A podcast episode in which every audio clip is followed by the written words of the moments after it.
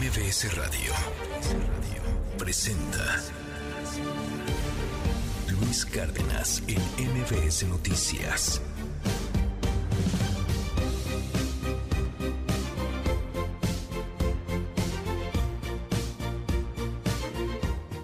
Las 6 de la mañana con 6 minutos. Hoy es el Día Mundial del Rock and Roll. Bienvenido a MBS Noticias. Yo me llamo Luis Cárdenas y esta es la primera emisión. Comenzamos. Para que se quede claro que todo sí se va a hacer justicia. Yo soy el primero. Y si en dado caso no se hace justicia, yo voy a levantar plantones, huelgas y lo que tiene que hacer. Lo que yo viví no se lo merezco a nadie. Sobre el contrato de la empresa Citraven para el mantenimiento de los cuatro elevadores del Hospital General de Zona en Playa del Carmen, aclaramos algo. Está vigente. Nuestro compromiso está en revisar y en perfeccionar todos los procedimientos. Su gobierno también me ha otorgado contratos. ¿Sabe por qué? Porque es una empresa seria, formal, que paga impuestos. Ya déjese de chismes y póngase a trabajar. Usted es un jefe de Estado.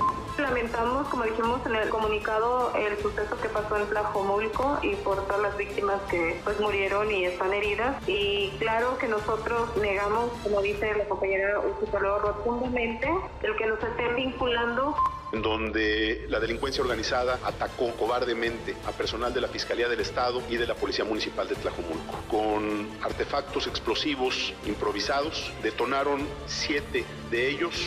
A esa alianza le sobra el PRI y le falta una MC. La, no, a ver, quien decide la alianza realmente es Dante Delgado, ¿sí? Es, es, es, él, él, es la persona que tiene eh, la última palabra por ser el, el dirigente nacional del partido. Es que no sé si a Claudia la admitan en el movimiento ciudadano. Yo he sido el único en esta contienda que ha sido sucesor del presidente. Yo no soy un enigma para él, me conoce perfectamente bien. Sí, claro. Eso es un hecho.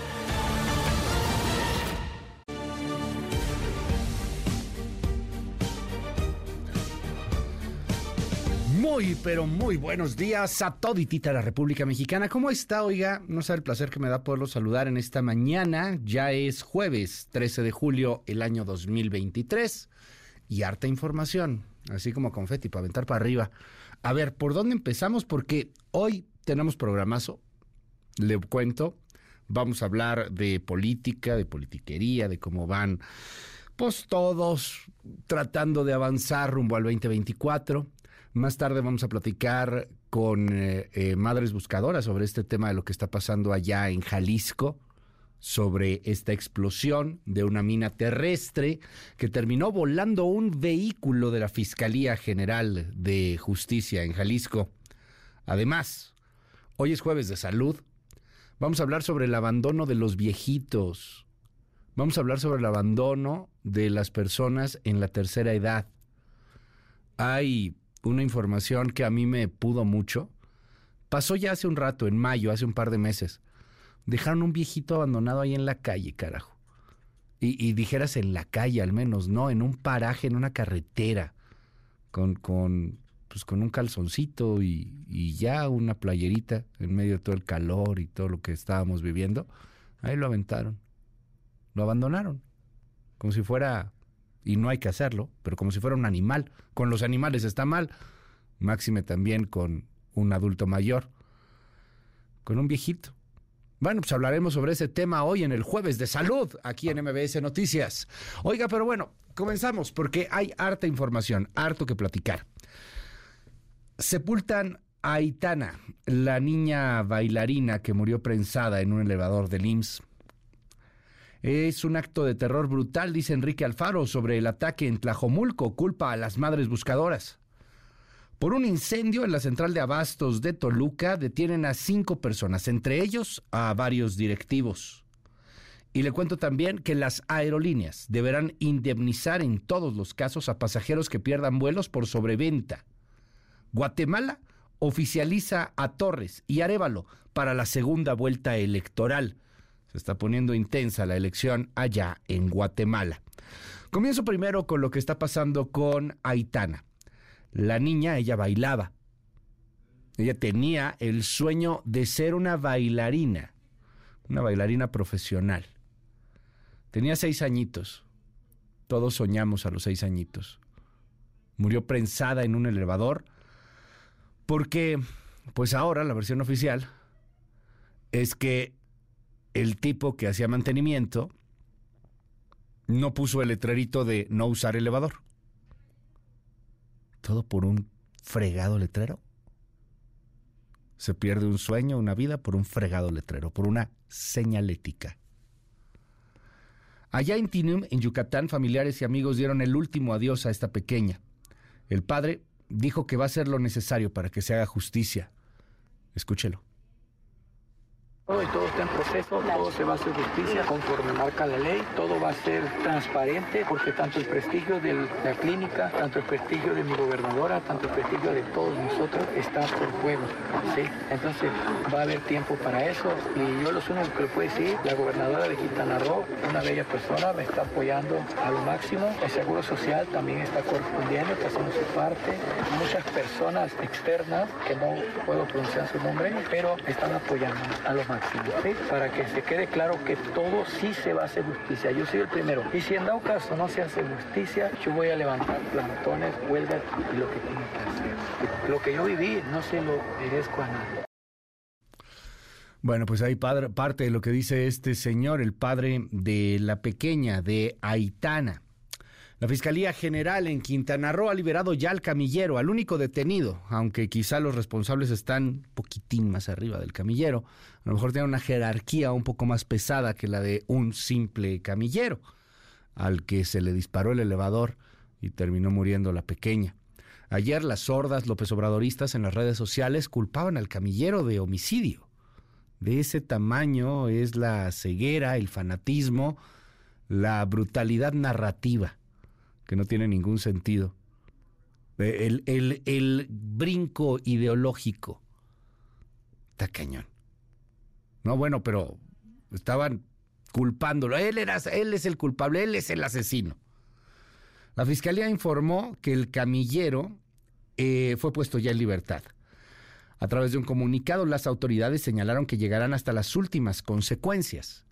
Y también el IMSS ha denunciado a esta empresa Citravem, hoy, hoy la denuncia, aunque también es cierto que tiene una cantidad importante de contratos, no solamente el IMSS, sino varias dependencias de la 4T, entre ellas el gobierno de la Ciudad de México, que maneja Claudia Sheinbaum o que manejaba Claudia Sheinbaum como jefa de gobierno y que contrató a esta empresa Citravem en varios, varios, varios, varios temas de mantenimientos de elevadores de la línea 1, 2, 3, 4 y 5, si no me equivoco.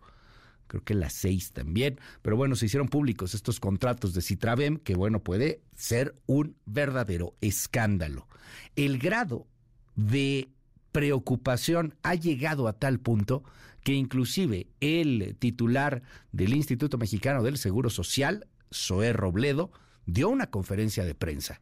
Danos un adelanto, Hatsiri Magallanes.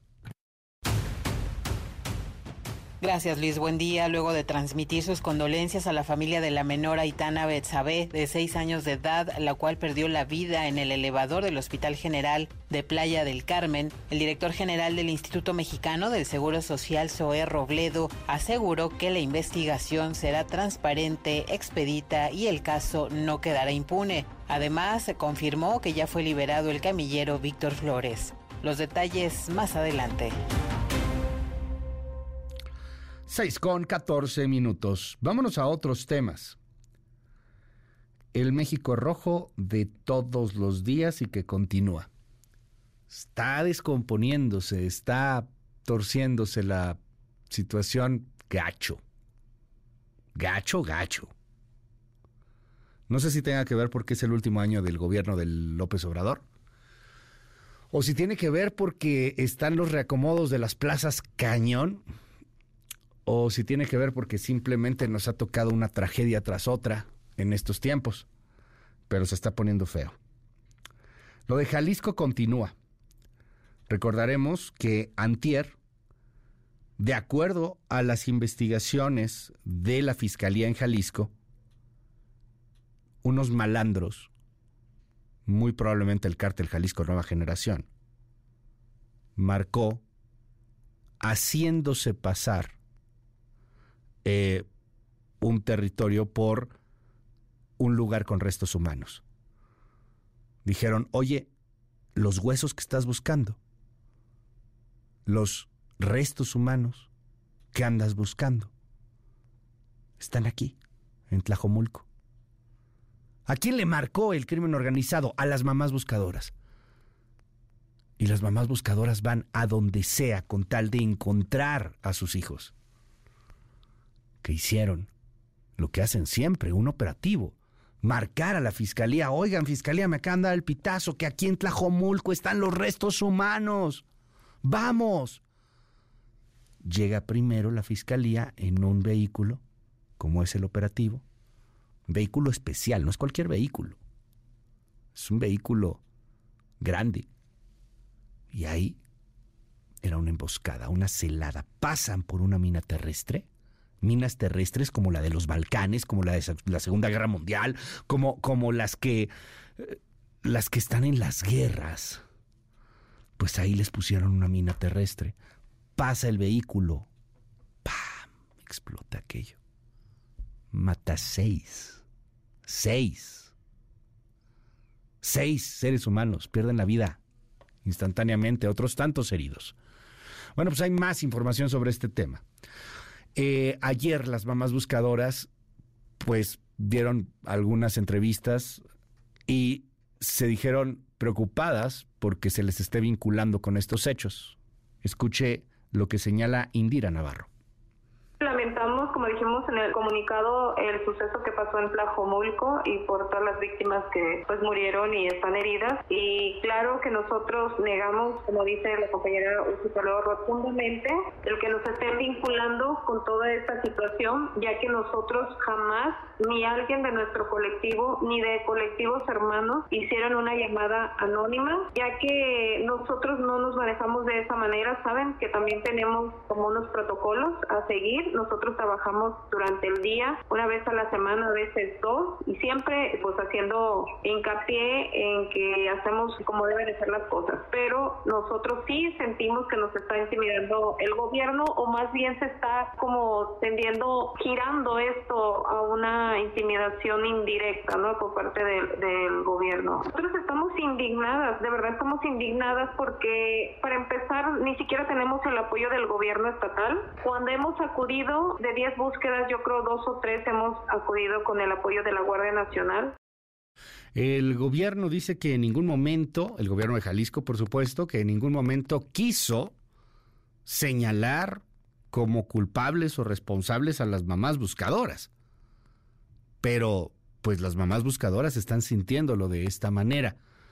¿Y por qué lo sienten así? Pues porque evidentemente no hay comunicación porque evidentemente más allá de que se hablan para el operativo y para comenzar con la búsqueda y con la poca eh, situación de auxilio que puede llegar a tener la Fiscalía o el gobierno de Jalisco, pues no hay más allá, no hay comunicación, no hay un Enrique Alfaro que se reúna con ellas, que se siente, que platique.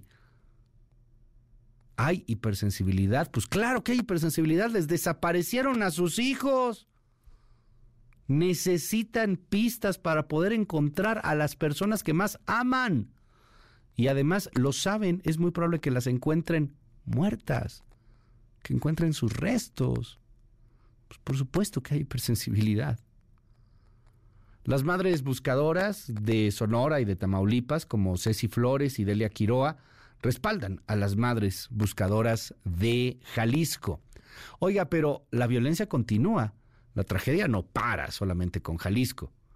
Fue asesinado un regidor del PRD, de nueva cuenta, en Guerrero. Danos un adelanto de lo que ocurrió por allá. Eh, Fernando Polanco, buen día. Buenos días Luis. La violencia en Chilpancingo no cesa. Los perredistas Oscar Garibay Valdés e Iván Said Domínguez fueron asesinados la noche del martes en Chilpancingo. Garibay Valdés fungió como regidor del PRD en la administración 2018-2021 de Chilpancingo, mientras que Iván Domínguez se desempeñó como director de la juventud en ese mismo gobierno. Ayer miércoles en conferencia de prensa, la dirección ejecutiva del PRD exigió la renuncia de la presidenta municipal Norma Otilia Hernández Martínez ante la escalada de violencia. Los detalles más adelante. Y bueno, pues allá en Guerrero, además de este asesinato de un ex regidor, perdón, ex regidor, Oscar Garibay, mataron a otro transportista, ya van siete. Recordemos todo el desastre que se hizo con los taxistas. Quemaron a dos taxistas cuasi vivos, medio muertos, a medio morir, a principios de esta semana. O sea, ha sido una jornada de violencia intensísima. Eso pasó ahí en Chilpancingo. Eso pasó en Chilpancingo. Y además, le cuento, pues que están pidiendo la renuncia ya de la alcaldesa Norma Otilia Hernández, luego de haberse reunido con el líder fundador de los Ardillos. Seguiremos informando sobre lo que está pasando en materia de violencia, en materia de inseguridad. Le cuento también que en Michoacán el gobernador Alfredo Ramírez Bedoya afirmó que se va a reforzar la seguridad en Tierra Caliente. ¿Cuántas veces han reforzado la seguridad en Tierra Caliente? Desde que inició la guerra contra el narco. La guerra contra el narco inicia en el 2006. Inicia el sexenio de Calderón, inicia la guerra contra el narco. Del 2006 a la fecha, ya casi vamos para 20 años, son 18 hasta el momento. ¿Cuántos? ¿Cuántos? ¿Qué le gusta? ¿100 veces?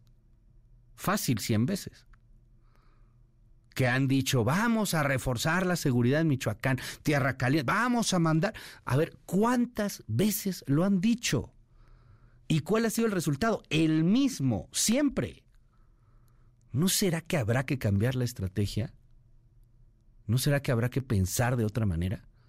Pero bueno, mientras son peras o manzanas, por quincuagésima, por friego de veces, van a reforzar la seguridad en Michoacán. Escucha, Bedoya.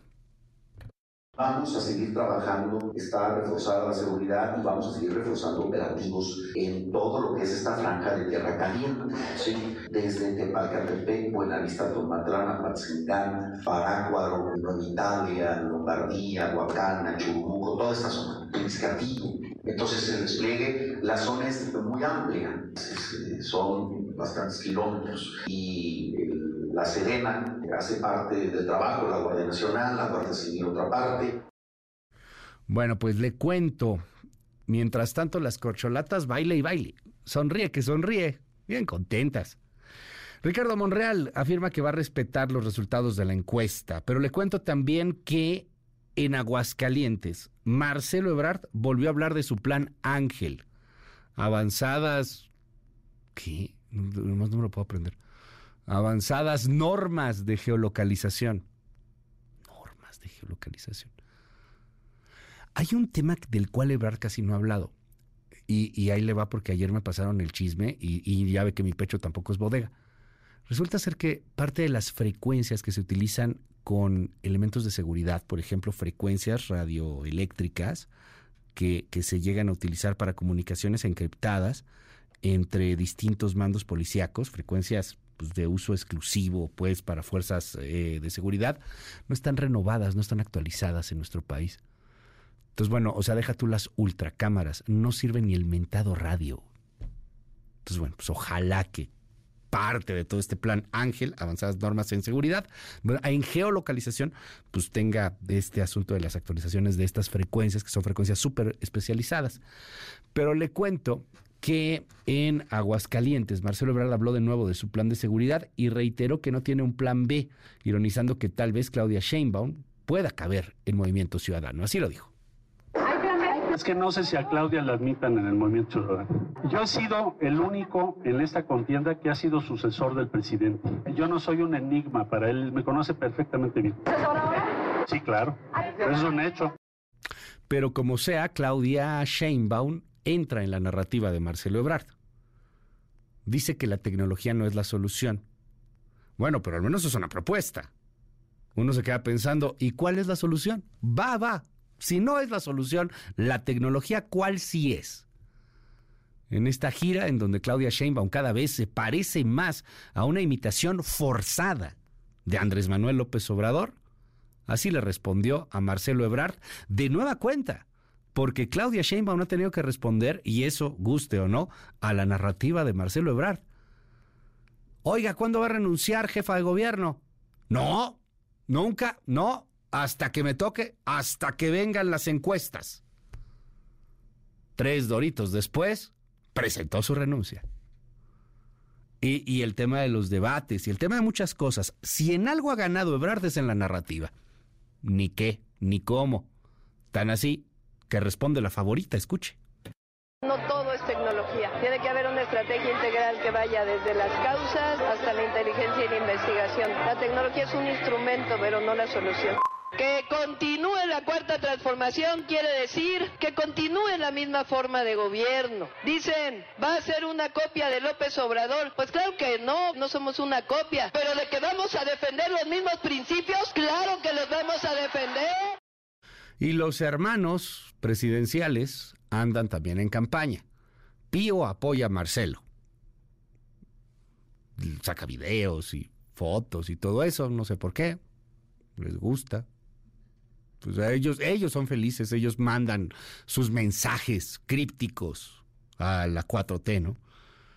Luego te pones a escuchar cada mafufada que dices, híjole, ¿y de verdad no quieres legalizar los hongos alucinógenos? No, es que con este mensaje hay un envío de energía a las bases López Obradoristas. Yo quiero lo que está tomando el señor, por favor. A ver, no, sí, no, luego tienen cada idea que...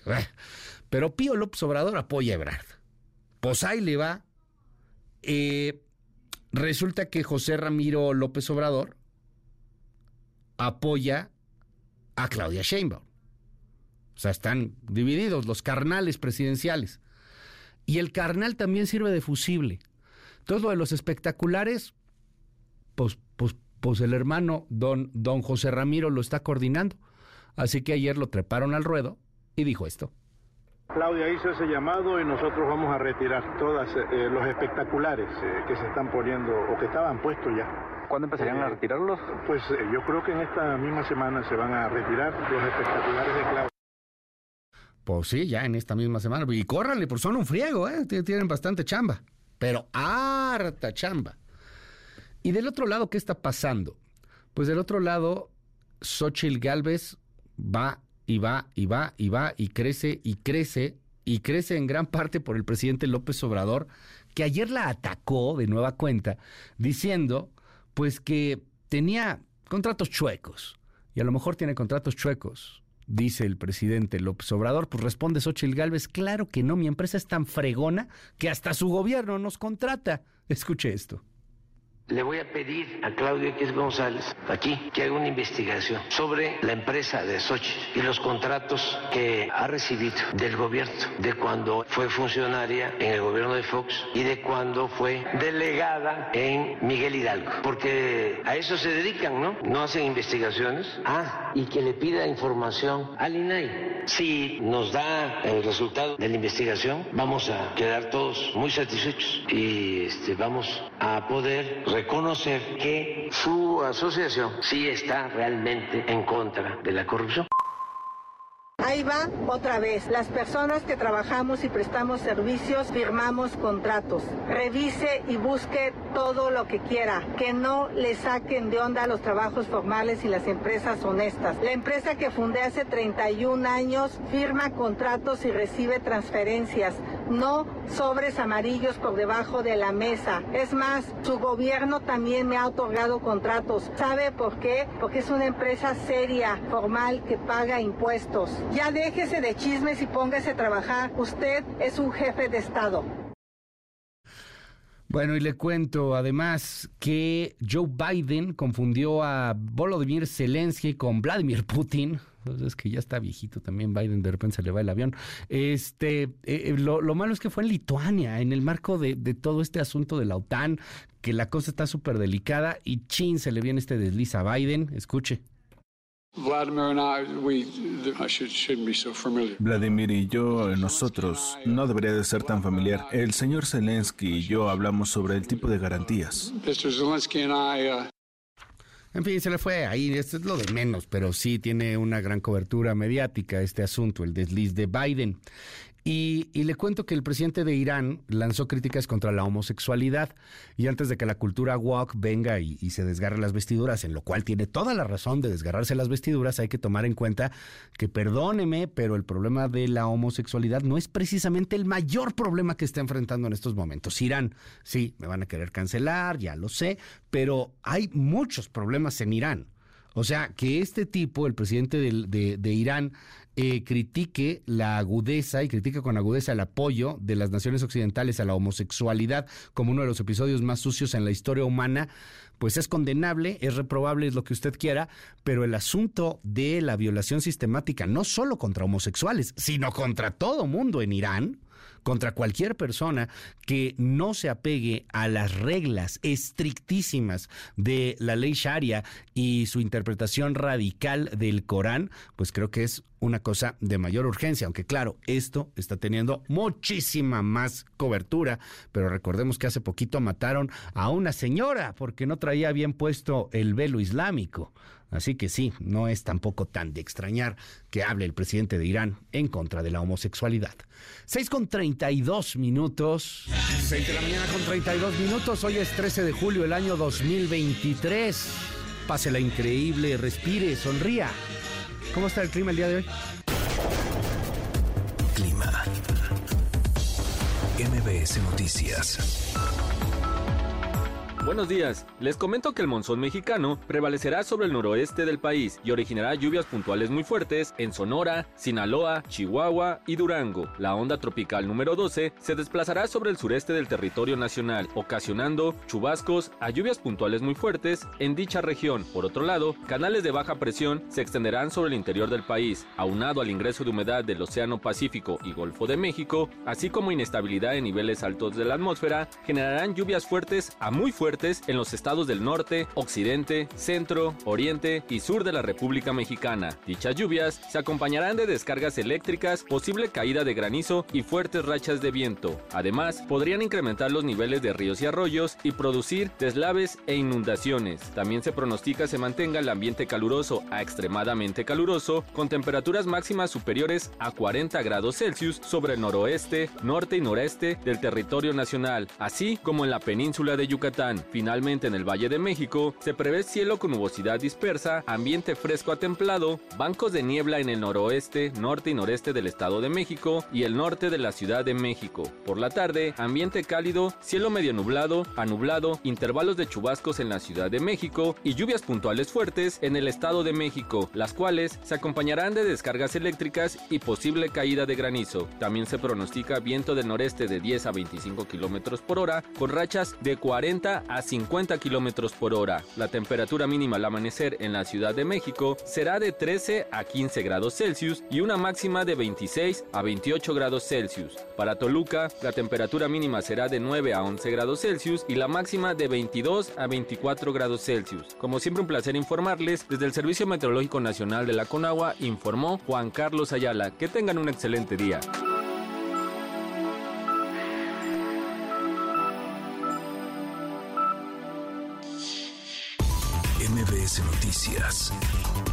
Con Luis Cárdenas. Indicadores financieros.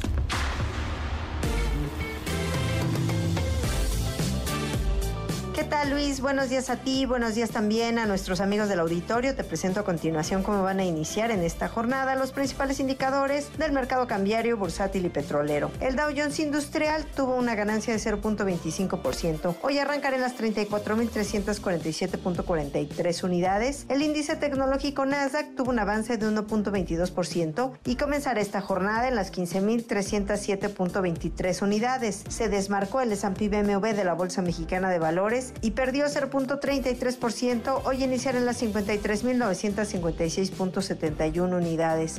Divisas. En el mercado cambiario, el dólar en ventanilla bancaria se compró en 16 pesos con 36 centavos, se vendió en 17 pesos con 30. El euro se compró en 18 pesos con 51, se vendió en 19 pesos con 7 centavos. La libra esterlina se adquirió en 21 pesos con 90, se vendió en 21 pesos con 97. En el mercado de metales, el centenario de oro se compró en 21.600 pesos se vendió en 41.600 pesos. Y finalmente, estos son los datos del mercado de petróleo. El WTI, que es el West Texas Intermediate, cerró la jornada en 74 dólares con 83 centavos el barril. El Brent del Mar del Norte se cotizó en 79 dólares con 40 centavos el tonel, mientras que la mezcla mexicana de exportación se cotizó en 70 dólares con 11 centavos por barril. Luis es mi reporte al auditorio. Muy buenos días.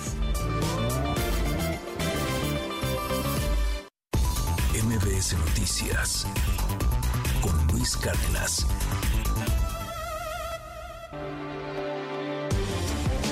Primeras planas. El Universal. Diputados admiten crisis por Congreso doble y se aferran. Líderes parlamentarios defienden que tienen derechos y rechazan dejar el cargo un mes antes. Expertos prevén grave conflicto legal. Milenio.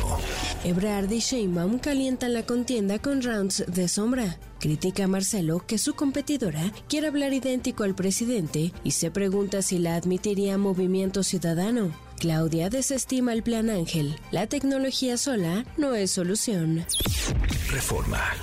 Escalan los ataques con narcobombas. Aumenta crimen letalidad con atentados. Documenta Sedena artefactos explosivos en 288 acciones durante el sexenio. Excelsior. Refuerzan la seguridad con Guardia Nacional. Además, hay más de 142 mil militares. En las últimas dos semanas, 113 mil elementos de la Corporación Federal fueron desplegados en el país. Ayer, 210 militares llegaron a Acapulco para vigilar las zonas turísticas. Animal político. INE aprueba el calendario electoral 2024 por unanimidad. La jornada. AMLO usó el narco la pobreza para crear su base social. Grupos delictivos imponen y controlan incluso a autoridades. El financiero. Rompe el tipo de cambio el piso de 17 pesos por dólar. Peso en niveles de finales de 2015 por dato de inflación en Estados Unidos. El economista. Peso rompe el piso de 17 pesos por dólar. El dato de inflación en Estados Unidos le dio el impulso. Índice de precios en Estados Unidos en mínimos de 27 meses. Reporte Índigo. Pobreza que va y viene. A lo largo de los últimos 20 años, el 49.4% de los mexicanos entraron y salieron de la precariedad en uno o varios momentos de su vida y han experimentado de manera reiterada una afectación a su bienestar económico y a sus derechos sociales. El Sol de México. Es un acto de terror brutal, gobernador. Fueron siete artefactos explosivos, seis fallecidos y 14 lesionados en Jalisco, a dos semanas de otro evento similar en Guanajuato. La prensa. Peligro. Por mala planeación urbana, más de 400 familias de Chalco están en peligro de quedar bajo el agua por las lluvias. La crónica. Emboscada en Tlajomulco. Explosivos matan a seis agentes de la Fiscalía de Jalisco. Habrían usado a madres buscadoras para tender la trampa. Acto de terror brutal, dice Alfaro, e instala mesa permanente de seguridad. MBS Noticias. Con Luis Cárdenas.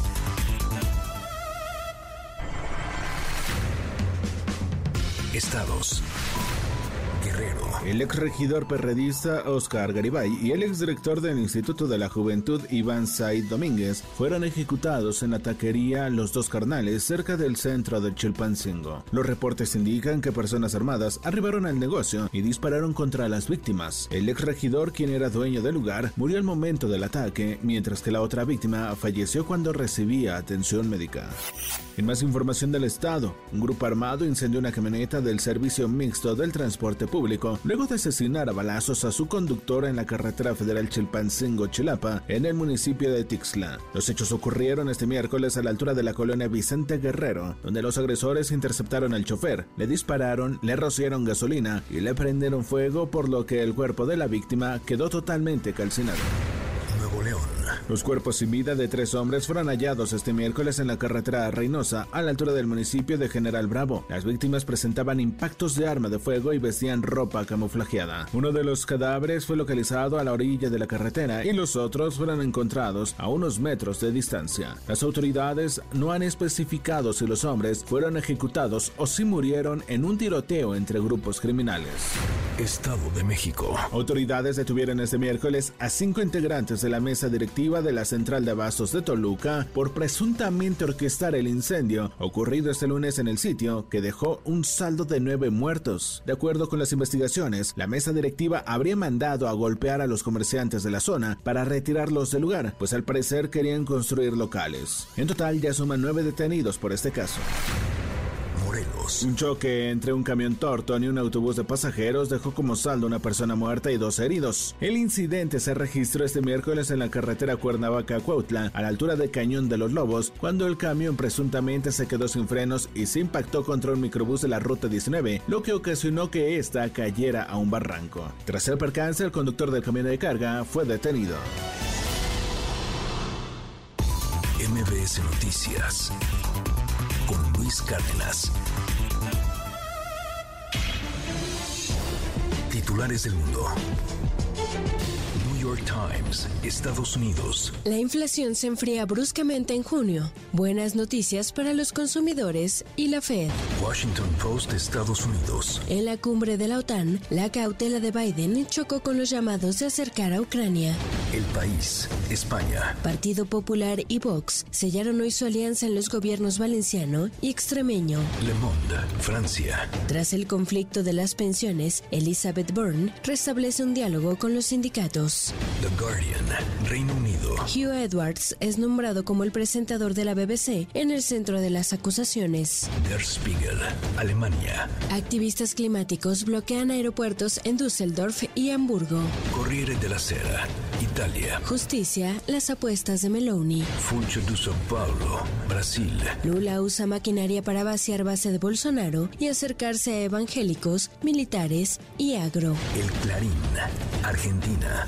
Fracasa una jugada de K para mantener a una jueza clave en causas de Cristina. Al Jazeera, Medio Oriente. Ataques con drones golpean Kiev, un muerto. En un momento regresamos. Continúa con la información con Luis Cárdenas en MBS Noticias.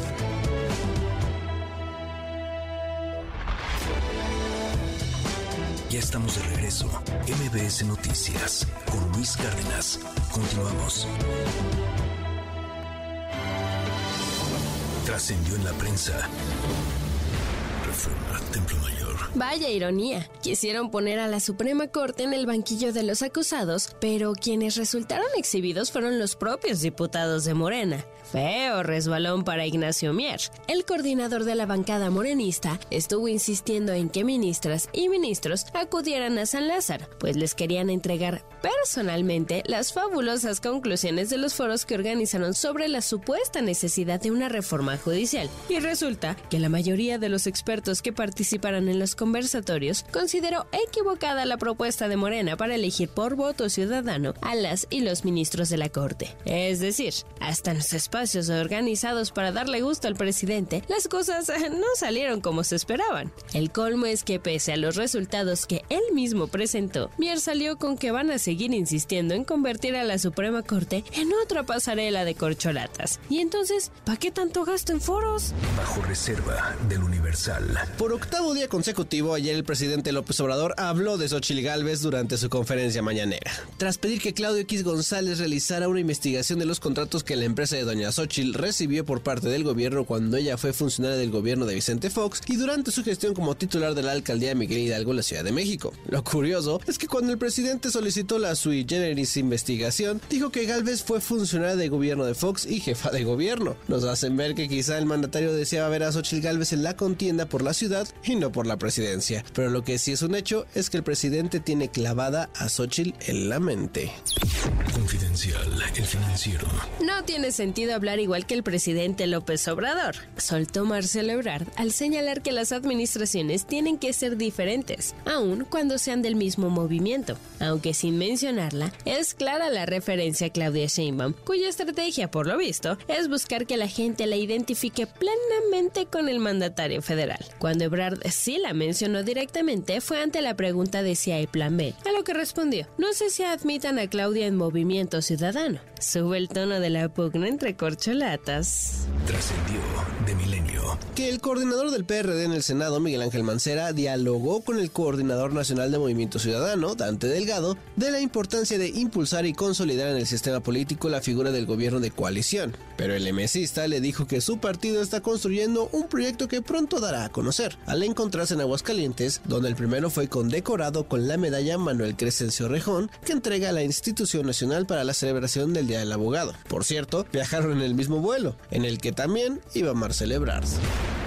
Rosones de la razón. De replay nos dicen las declaraciones que hizo ayer el gobernador de Morelos, Cuauhtémoc Blanco, al decir que si su homóloga de Guerrero necesita policías, que cuente con nosotros. Con las cejas levantadas, muchos se quedaron pensando en la magnitud del comentario, toda vez que la inseguridad ha sido uno de los talones de Aquiles que han caracterizado a la administración del Cuau. Los crímenes son el pan de cada día, como lo muestra el asesinato que ocurrió ayer afuera de una farmacia en el puente de Ixtla. Aún así, el gobernador ofrece a otras entidades los policías que no han podido contener la delincuencia en Morelos. ¿A quién ven ese ofrecimiento si el problema ya quedó contenido? Quizá al afán de seguir figurando para ver si aparece en el horizonte otra champa política. Uf.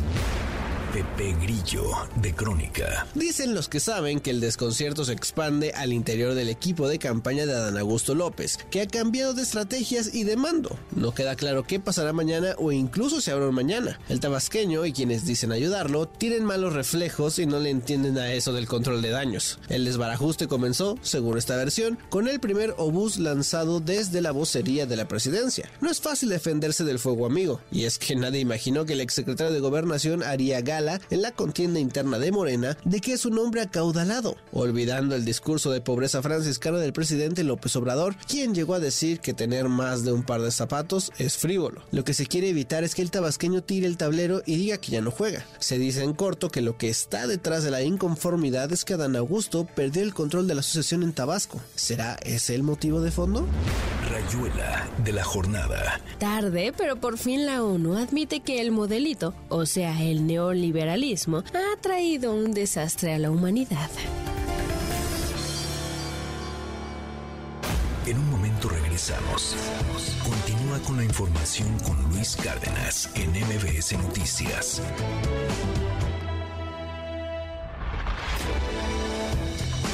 Ya estamos de regreso. MBS Noticias con Luis Cárdenas. Continuamos. En MBS, noticias que ponen de buenas.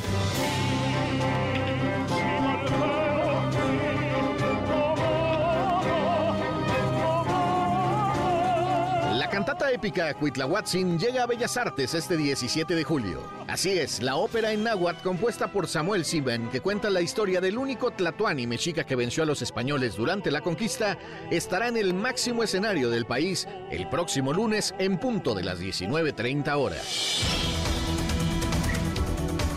Los comerciantes establecidos de la Ciudad de México reportaron que las celebraciones del Día del Niño, el Día de las Madres y el Día del Padre, junto con las vacaciones de Semana Santa, fueron los eventos que impulsaron las ventas del trimestre pasado. Esto al alcanzar un crecimiento en ventas del 23.8%, más que en el mismo periodo del año anterior. En las efemérides musicales, hoy se celebra el Día Mundial del Rock. Esto en memoria del concierto Live Aid, producto de una iniciativa humanitaria de Bob Geldof en 1985. Más de 40 artistas como David Bowie, Sting, U2, Elvis Costello o Judas Priest se presentaron simultáneamente en Filadelfia y Londres, aunque es especialmente recordada la actuación de Queen en Wembley. Para MBS Noticias, Javier Bravo. MBS Noticias con Luis Cárdenas.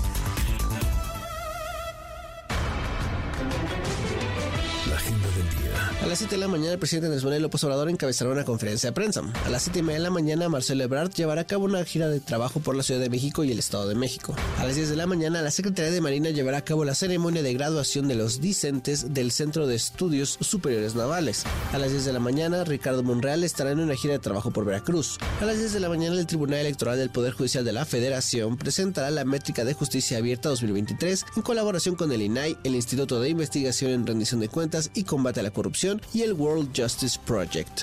A las 10.30 de la mañana, Claudio Sheinbaum hará una gira de trabajo por Veracruz. A las 10.30 de la mañana, la Coparmex y el IMCO presentarán el estudio El panorama de las vacantes y la población disponible en México, donde se hace un análisis sobre el talento no aprovechado en el país. Al mediodía, las organizaciones Red Solidaria Década contra la Impunidad AC, Presunción de la Inocencia y Derechos Humanos AC y Frente Mexiquense en Defensa para una Vivienda Digna realizarán la rueda de prensa La fabricación de falsos culpables y la situación de las personas privadas de la libertad. A las 12.30 horas, Adán Augusto López iniciará una gira de trabajo por Durango. A las 14.30 horas, Gerardo Fernández Noroña realizará una gira de trabajo por Jalisco. En Bruselas se reunirá el Eurogrupo para discutir sobre política fiscal para el 2024, futuro de los mercados financieros y de capital, papel internacional del euro y proyecto de euro digital. También se realizará la cumbre Unión Europea-Japón con un encuentro entre el presidente del Consejo Europeo, Charles Michel, la presidenta de la Comisión Europea, Ursula von der Leyen, y el primer ministro japonés, Fumio Kishida. En París, la UNESCO realizará una conferencia internacional sobre la ética de las neurotecnologías. La Agencia Internacional de la Energía publicará su informe mensual sobre el mercado del petróleo. Y en el Cairo, Egipto, los países que lindan con Sudán celebrarán una cumbre para abordar las formas de poner fin al conflicto. Ya estamos de regreso. MBS Noticias con Luis Cárdenas. Continuamos.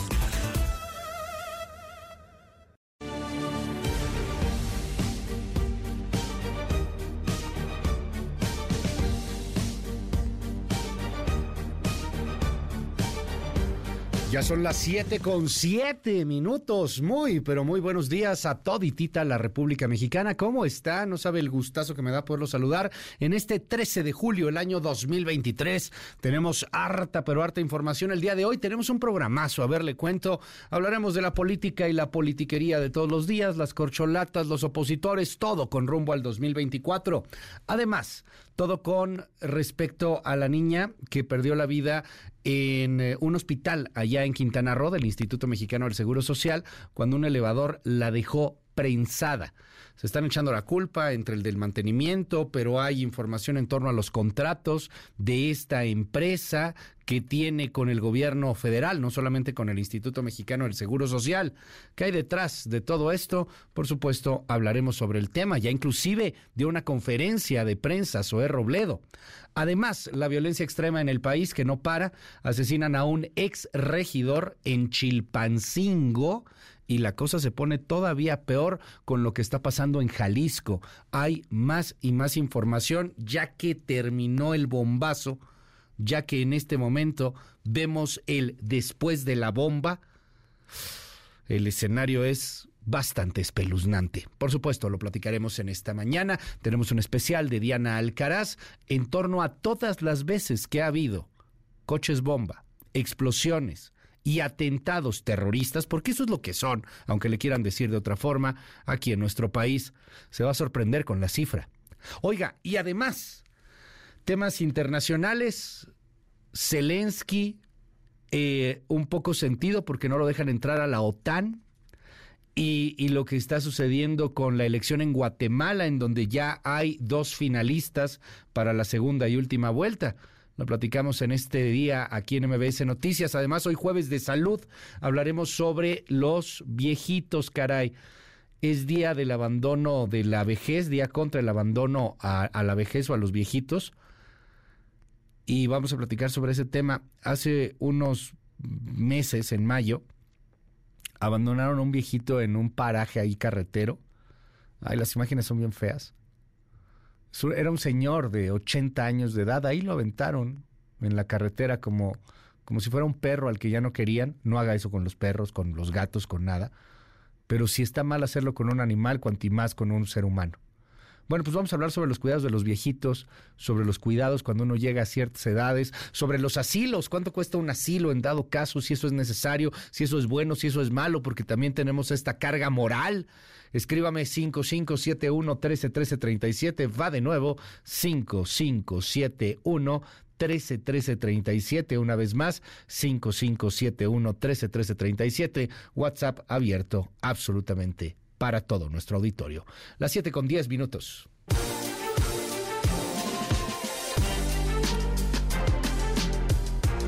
Ayer hubo un foro, de hecho un cierre del foro del Poder Judicial. Viene una reforma extrema al Poder Judicial de la Federación, no se va a dar en lo que queda de este sexenio, va a ser muy difícil, pero seguramente será de las primeras cosas que harán en la siguiente legislatura, ya por ahí de septiembre de 2024, cuando haya nuevos senadores, nuevos diputados, nueva conformación del Congreso quizá. Y no lo digo por politiquería, o porque el presidente quiera quitarle el sueldo a los ministros. No, a ver, ya quitémonos de esas estupideces. Perdón, perdón, no, no, se me enoje nadie, lo siento, se me salió. El problema no es una frivolidad política y una narrativa. Gran parte del infierno que estamos viviendo en este país es por una falta de un poder judicial que sea eficaz. Tú haces algo y vale cacahuate, nadie te va a meter a la cárcel. Si tienes dinero, no vas a pisar la cárcel. Porque el sistema es una tortuga. Un pobre ministerio público, un pobre hombre del ministerio público, se avienta unos 250 casos al mes. ¿Usted cree que puede ponerle atención a alguno de ellos? Pobre hombre, le vale cacahuate, ya. Hay otro homicidio, hay otra violación, hay otro robo. Pues por eso es un infierno aquello. Proceso, todo abstruso, todo feo, todo lento. Viene una reforma fuerte al Poder Judicial, hágame caso, eso va a pasar el siguiente año, empezarán esas discusiones, ojalá lleguen a un consenso, porque mientras no haya Poder Judicial fuerte y sistema de justicia fuerte que pase por las fiscalías, el narco va a seguir haciendo sus desmanes como se le pegue la gana. Angélica Melín.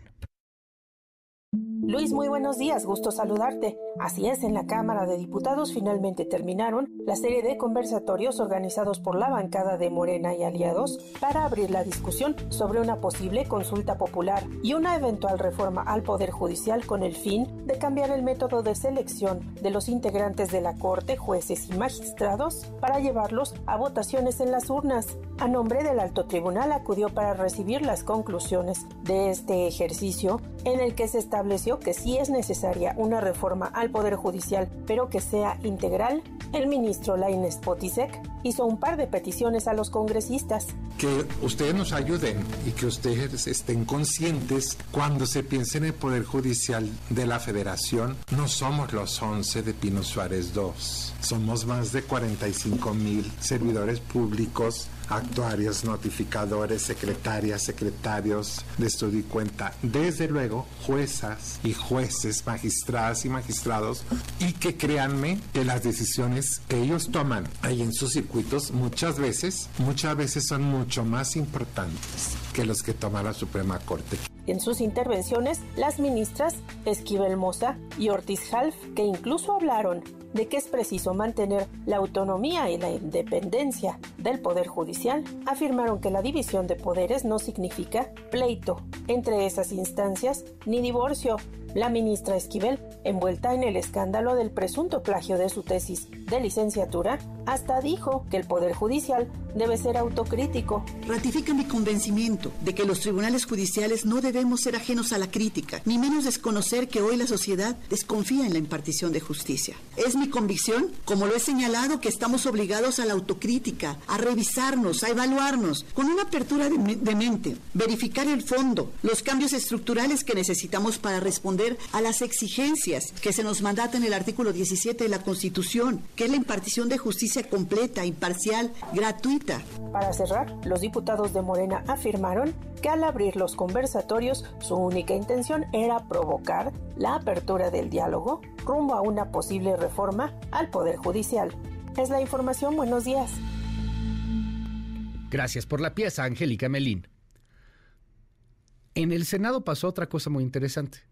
Están pidiendo que llegue Xi Jinping, que venga a visitarnos. Pues no estaría mal, es el presidente de China. Obviamente no le gustaría eso a Biden, ni tampoco necesariamente a los Estados Unidos, pero pues, pues sí, por ahí hay algunos senadores que quieren que venga, que venga Xi Jinping.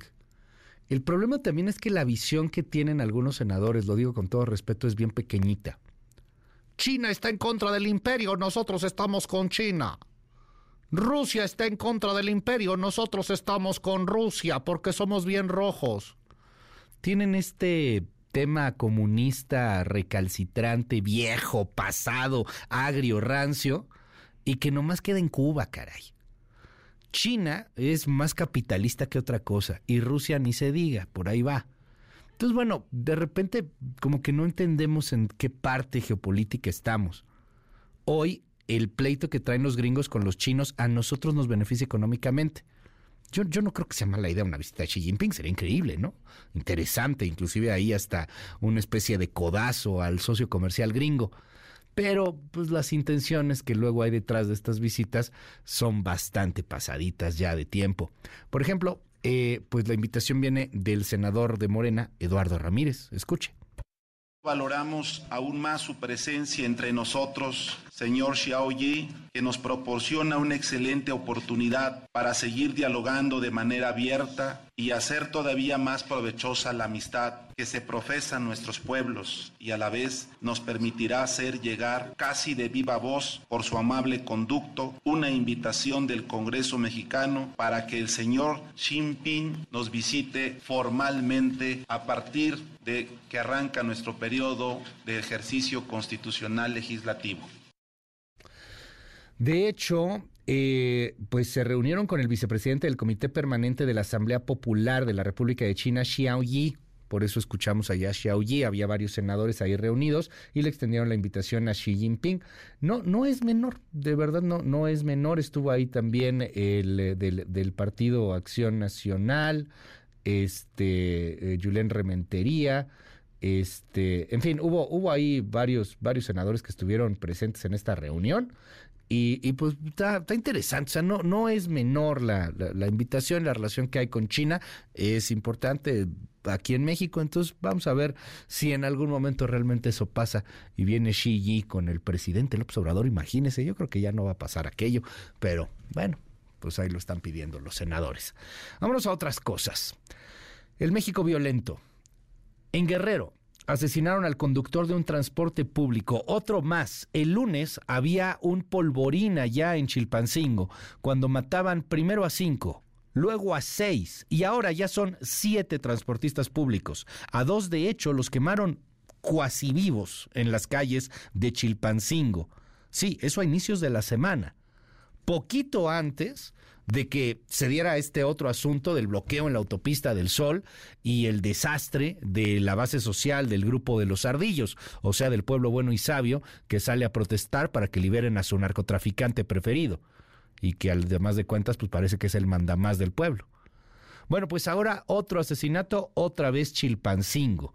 De hecho, ahí mismo en Chilpancingo, integrantes del PRD, el PRD tiene cierto peso allá en Guerrero todavía, colocaron una manta afuera del ayuntamiento de Chilpancingo en donde exigen la renuncia de la alcaldesa Norma Otilia Hernández, la compa de los ardillos, la, la, la que se reúne con ellos, la que los agarra como terapia Norma Otilia Hernández, la que platica con el líder de los ardillos y le cuenta todo lo mal que le pasa con sus compañeros del mismo partido ahí en el gobierno.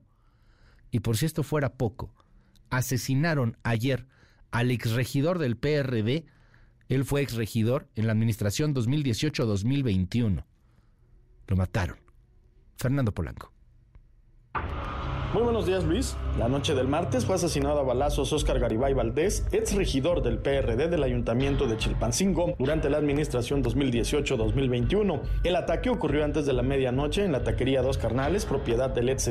Iván Said Domínguez, ex director del Instituto de la Juventud Municipal en esa misma administración, también resultó lesionado y falleció después en un hospital. El crimen de los dos perredistas ocurrió luego de la jornada violenta que se registró el sábado 8 de julio en Chilpancingo y de las movilizaciones y bloqueos que realizaron el lunes y martes pobladores del circuito Río Azul. Ayer miércoles, la dirigencia estatal del PRD exigió la renuncia de la presidenta municipal Norma Otilia Hernández Martínez, así como del Gabinete Estatal de Seguridad por su incapacidad ante la escalada de violencia. En conferencia de prensa, Alberto Catalán Bastida, líder estatal perredista, anunció que a través del grupo parlamentario del PRD en el Congreso de Guerrero solicitarán el desafuero de la alcaldesa. De esta segunda etapa o de la segunda parte del video que se dio a conocer de la presidenta municipal presuntamente en una reunión con un líder delincuencial. Creemos que a raíz de eso se ha desatado la violencia en Chilpancingo y hoy necesitamos que la presidenta municipal dé la cara, se separe del cargo para que se puedan realizar las investigaciones y no siga utilizando todo el aparato gubernamental que representa el ayuntamiento de Chilpancingo para querer lavar su cara y su nombre. Apenas el martes, cabe recordar, circuló en redes sociales un segundo video que exhibe la alcaldesa Norma Otilia Hernández en un encuentro con un hombre armado quien hasta el momento no ha sido identificado por las autoridades. Hasta aquí mi reporte. Muy buenos días. Gracias, Fernando Polanco. No es solo eso. Es Guerrero, pero es Jalisco con un coche bomba, bueno, con una mina terrestre que vuela un coche, pero también hay coches bomba. Iba a haber un coche bomba en Jalisco hace unos días y hace un par de semanas uno que sí fue coche bomba estalló en Guanajuato. Pero no nada más son los coches bomba, es el recrudecimiento de la violencia. En Colima, le contaba ayer, los jueces ya no despachan en el tribunal, están haciendo home office por miedo a que los maten y no exageran. No exageran. Los pueden matar. Acaban de matar el domingo a dos funcionarios del Poder Judicial allá en Colima, en las instalaciones del Poder Judicial, en las inmediaciones. El país está descomponiéndose y le faltan al presidente de la República pues poquito más de un año para que termine su sexenio, falta menos de un año para las elecciones. Tendrá que ver esto, querido Ezra Shabot. ¿Qué lees? Mil gracias, Ezra. Buen día. Hola, ¿qué tal Luis? Buen día, buen día al auditorio. Pues sí, lo que dices tú es correcto. Se está descomponiendo el esquema de seguridad. No es que estuviera bien o caminando de alguna forma y algo haya pues modificado, pero sí se ha recrudecido este tema de la violencia. Y esto tiene que ver fundamentalmente con esta estrategia diseñada por el gobierno federal desde el inicio del sexenio de no confrontar a los cárteles. Esta idea de llamado abrazos, no balazos, está ligada a esta idea de que es posible administrar la violencia, que es posible administrar y controlar de alguna manera a los grupos armados. Y lo que ha sucedido en el país, sin duda alguna, es que lo que ya tenemos es una cantidad, pues todavía difícil de cuantificar, pero sí bastante, bastante grande, de grupos que están armados. No solo grupos que dirías tú, pues son eh, focalizados o pequeños, sino estamos hablando de grupos que han conseguido, además, por supuesto, de armarse hasta los dientes, conseguir una base social. Y creo que este es el punto central.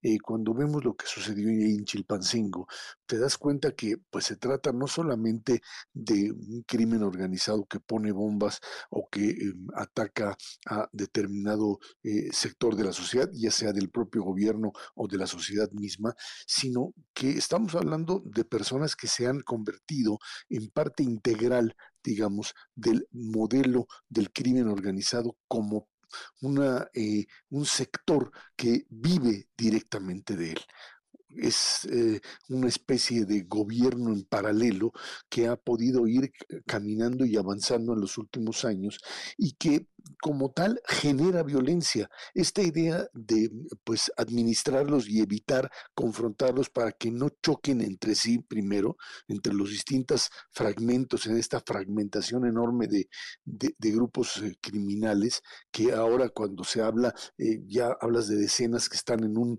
estado y en otro y en otro y en otro.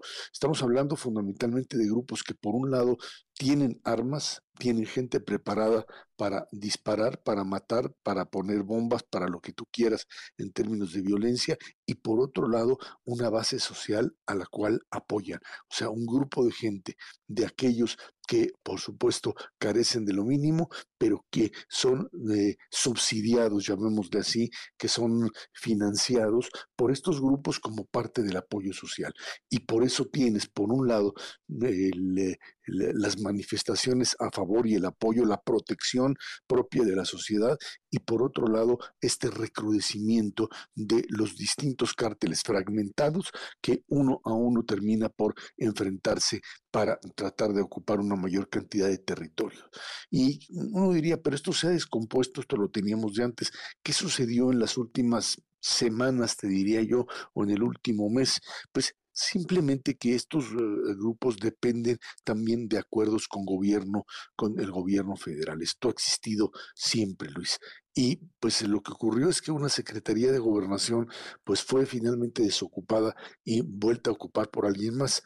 No es que Luisa María Alcalde no tenga la capacidad o tuviera la capacidad para poder enfrentar esta situación, pero lo cierto es que en el momento en que Adán Augusto sale, el, parecería ser que el aparato de control y los mecanismos que de alguna forma administraban, entre comillas, esta violencia, pues terminaron por deshacerse, por descomponerse y tienes en el último mes un incremento sustancial, independientemente de que se trate de maquillar cifras con respecto a homicidios o a violencia, esta agudización, digamos, de eh, la expresión violenta de coches bombas, de manifestaciones a partir de las cuales finalmente termina el gobierno doblando la mano, le llaman una negociación, estás negociando finalmente no con la base social directamente como en algún momento pues lo quiso manejar el propio presidente, pero sí como la secretaria de seguridad de Rosa Isela Rodríguez que dice abiertamente, pues se trató en el caso de eh, Guerrero, pues de una negociación directamente con los grupos criminales, con los ardillos, con aquellos que de una u otra forma eh, pues hay contacto con ellos. Eh, más allá de evitar, por supuesto, un mayor derramamiento de sangre, lo cierto es que estos grupos, Luis, han venido creciendo en forma significativa. Y esto hay que ponerlo en el contexto de la propia elección presidencial y las campañas.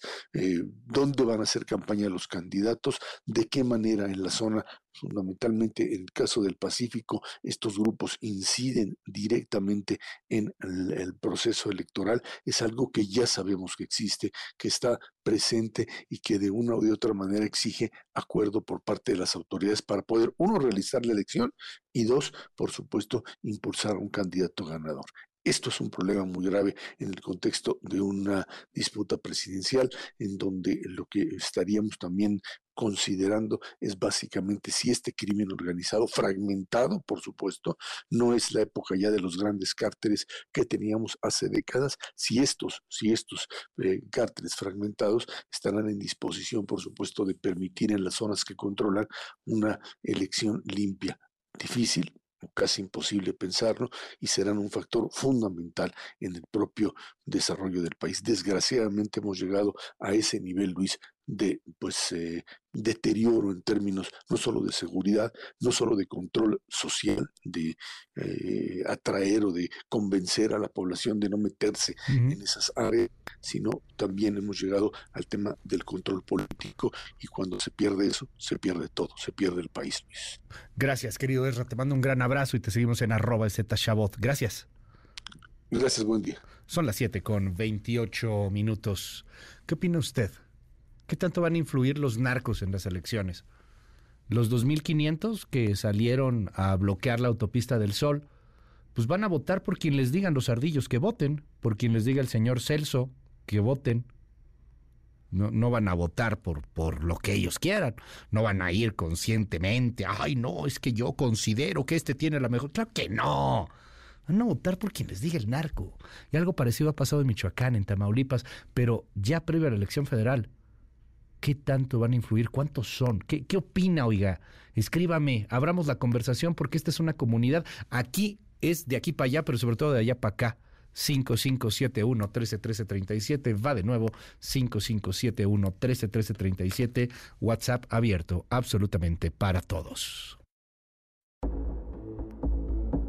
No vamos a cambiar la estrategia. Al contrario, quienes deben de reconocer que se equivocaron son nuestros adversarios. Cuando yo dije abrazos, no balazos, se rieron, se burlaron. Lo siguen haciendo. Y puedo demostrar de que esto es lo mejor, que lo otro no funciona.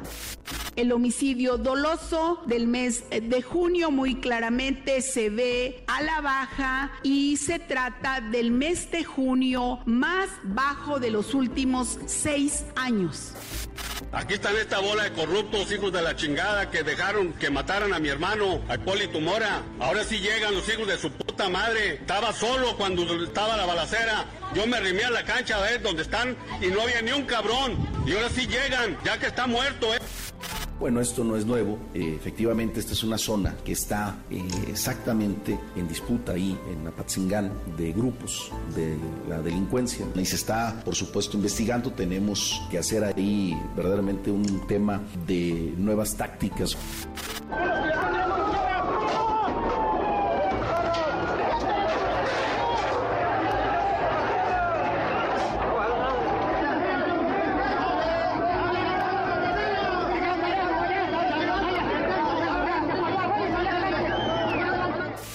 Quiero hacer un llamado a la gente de Guerrero para que no se dejen manipular por quienes dirigen estas bandas que están vinculadas a la delincuencia, porque es una práctica de algunos grupos de la delincuencia. Van creando una base social de apoyo.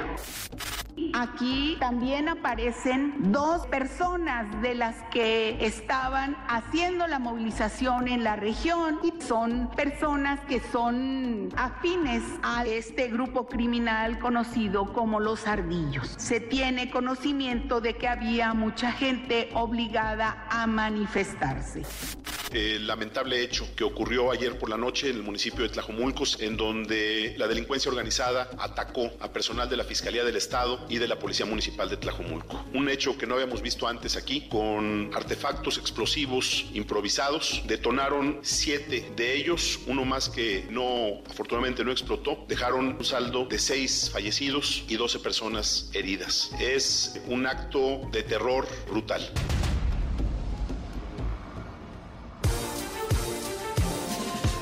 5571 131337 va de nuevo 5571 131337. Gracias por los comentarios. Hola Luis, yo creo que las próximas elecciones pueden llegar a ser un baño de sangre. Si algún candidato no se les doblega, lo van a matar o hasta que llegue alguien que sí, pobre de mi México. La inoperancia criminal del gobierno los vuelve cómplices de todo el terrorismo que estamos viviendo. La eh, presidencia parece que solamente es un programa de entretenimiento.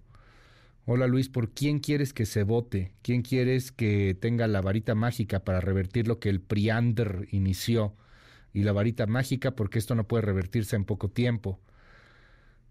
Había quien prometía que lo iba a hacer bien rápido, hoy gobierna, pero había quien, quien dijo que sí podía y que, y que era muy fácil, que nomás había que dar becas, y hoy gobierna hay que tener cuidado. Gracias por ese mensaje, porque sí, ahora vamos a ver muchos candidatos y corcholatas que te proponen todo y que según ellos van a cambiar el país en dos segundos. Este, el tema de la seguridad, vaya que es un tema que está flagelando y que es muy importante poder cambiar y poder tratar en serio. Luis, yo ya no escribo porque nunca leen mis mensajes, nomás lees insultos. Fue culpa de Calderón puras lágrimas, Luis, porque van a perder con la oposición. Ahora sí habrá un fraude electoral del el del Palacio, no va a dejar el poder tan fácil, vas a ver. Hasta Eduardo Verástegui luego se me hace el mejor candidato, dicen aquí en el WhatsApp. Qué loco Eduardo Verástegui, ¿no? La ultraderecha. Eh, no se trata de partidos, se trata de seguridad y, el que está de presidente prometió que, podía acabar con la violencia y no cumplió, como casi no ha querido, eh, como casi ninguno ha cumplido. Este, mi hijita de tres años eh, ve el programa, es tu fan. Ay, no, ¿cómo crees, señora? Le mandamos un abrazo. Hola. Tres añitos y le... Perdón, no lo quiero estresar, pero pues de pronto hay que informar estas cosas. Muchas gracias por el mensaje.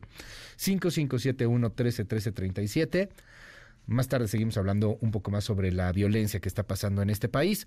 Oiga, pero antes me voy al corcholatómetro. A ver, en Aguascalientes estuvo Marcelo Ebrard, ahí habló de nuevo de su plan de seguridad, dijo que no tiene un plan B y que se burla, ironiza, se burla del habladito ahora de Claudia Sheinbaum, muy tabasqueño, muy clon del presidente. Escuche. Es que no sé si a Claudia la admitan en el movimiento ciudadano. Yo he sido el único en esta contienda que ha sido sucesor del presidente. Yo no soy un enigma para él, me conoce perfectamente bien. Sí, claro. Eso es un hecho. Eh, en eh, Tabasco, Claudia Sheinbaum aseguró que la tecnología, le responde a Ebrard, no es instrumento, es un instrumento, no es la solución. Escuche. No todo es tecnología. Tiene que estrategia integral que vaya desde las causas hasta la inteligencia y la investigación. La tecnología es un instrumento, pero no la solución. Que continúe la transformación quiere decir que continúe la misma forma de gobierno. Dicen, va a ser una copia de López Obrador. Pues claro que no, no somos una copia. Pero de que vamos a defender los mismos principios, claro que los vamos a defender. Bueno, por cierto, entre los carnales presidenciales hay también favoritos en las corcholatas. Empiezo primero con el carnal del carnal, o sea, el carnal de Marcelo que se llama Pío López Obrador.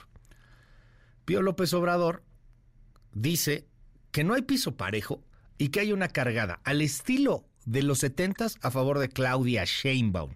Esto lo dijo hace algunos días, pero a ver, entremos en contexto porque entre los carnales presidenciales también hay pleito. En la sucesión presidencial del próximo año, lo menos principal, como decía Villa, es el proyecto de nación. El género es lo que menos importa.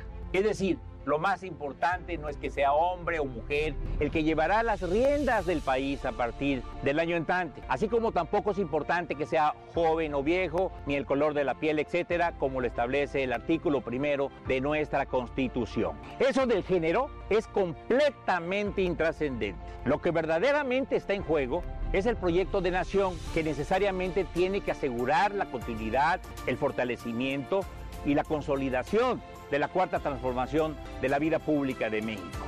Y quien garantiza llevar a buen puerto a nuestro país por este camino es, sin lugar a dudas, el compañero Marcelo Ebrard. Ese no era el audio para particularmente que le quería poner, pero, a ver, en un mensaje que hizo hace algunos días Pío López Obrador, dice que exige piso parejo en la contienda para elegir al coordinador nacional de la 4T. Dice que pasaron décadas para erradicar las prácticas periodistas de los 80, pero que todo mundo ha visto que hay una balanza inclinada. Y la balanza inclinada tiene mucho que ver con los espectaculares. Los carnales presidenciales también funcionan y también sirven como un elemento de fusil. ¿Quién puso los espectaculares? ¿Quién sabe? Los que da bien, los chidos, los, los que quieren ahí algún contratillo, pero, oh, no, hombre, las corcholatas son impolutas.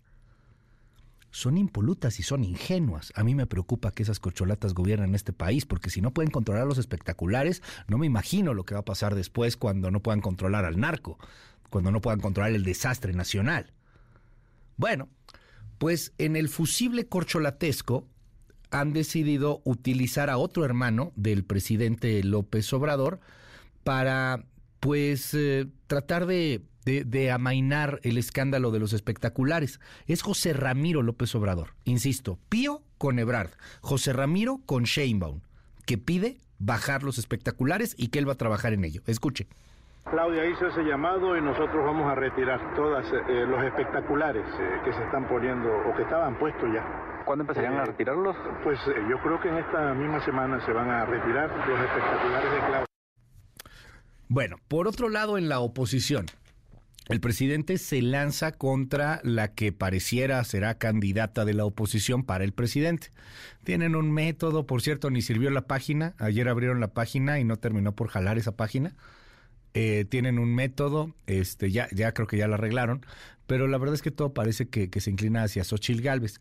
Pues le cuento, el presidente se lanza contra Xochil Gálvez y dice que pues va a dar a conocer también algunos contratos, pero que primero le da oportunidad a Claudio X González y a su Mexicanos contra la Corrupción, que por cierto ya no comanda Claudio X González, pero bueno, pues eso al presidente no le importa mucho, eh, y, que, y que bueno, pues demuestren que realmente investigan parejo. Escuche. Le voy a pedir a Claudio X González, aquí, que haga una investigación sobre la empresa de Sochi y los contratos que ha recibido del gobierno de cuando ella fue funcionaria en el gobierno de Fox. Pero vamos a darle un tiempo a, él y a la señora María Amparo Casal y a ese grupo que, y que le pida información al INAI, al Instituto de la Transparencia al INAI. Si nos da el resultado de la, de la investigación, vamos a quedar todos muy satisfechos. No, no, yo, yo no ofendo a las, a las mujeres. Hay una canción de un compositor tabasqueño. Todas las mujeres, corazón. Ya te convenciste, corazón, que no hay que reprocharte. Pues que le responde Xochil Galvez y dice que sus empresas son legales y que son tan fregonas la palabra que utilizó en sus redes fue chingonas, que son tan fregonas, tan chingonas, que hasta el gobierno de la República las contrata. Escuche. Ahí va otra vez. Las personas que trabajamos y prestamos servicios firmamos contratos. Revise y busque todo lo que quiera. Que no le saquen de onda los trabajos formales y las empresas honestas. La empresa que fundé hace 31 años firma contratos y recibe transferencias. No sobres amarillos por debajo de la mesa. Es más, su gobierno también me ha otorgado contratos. ¿Sabe por qué? Porque es una empresa seria, formal, que paga impuestos. Ya déjese de chismes y póngase a trabajar. Usted es un jefe de Estado. Por cierto, Xochil Gálvez estuvo en Saltillo y en Torreón, allá en Coahuila, y ahí pues dijo que a diferencia de las corcholatas, la gente que va a sus reuniones no va acarreada.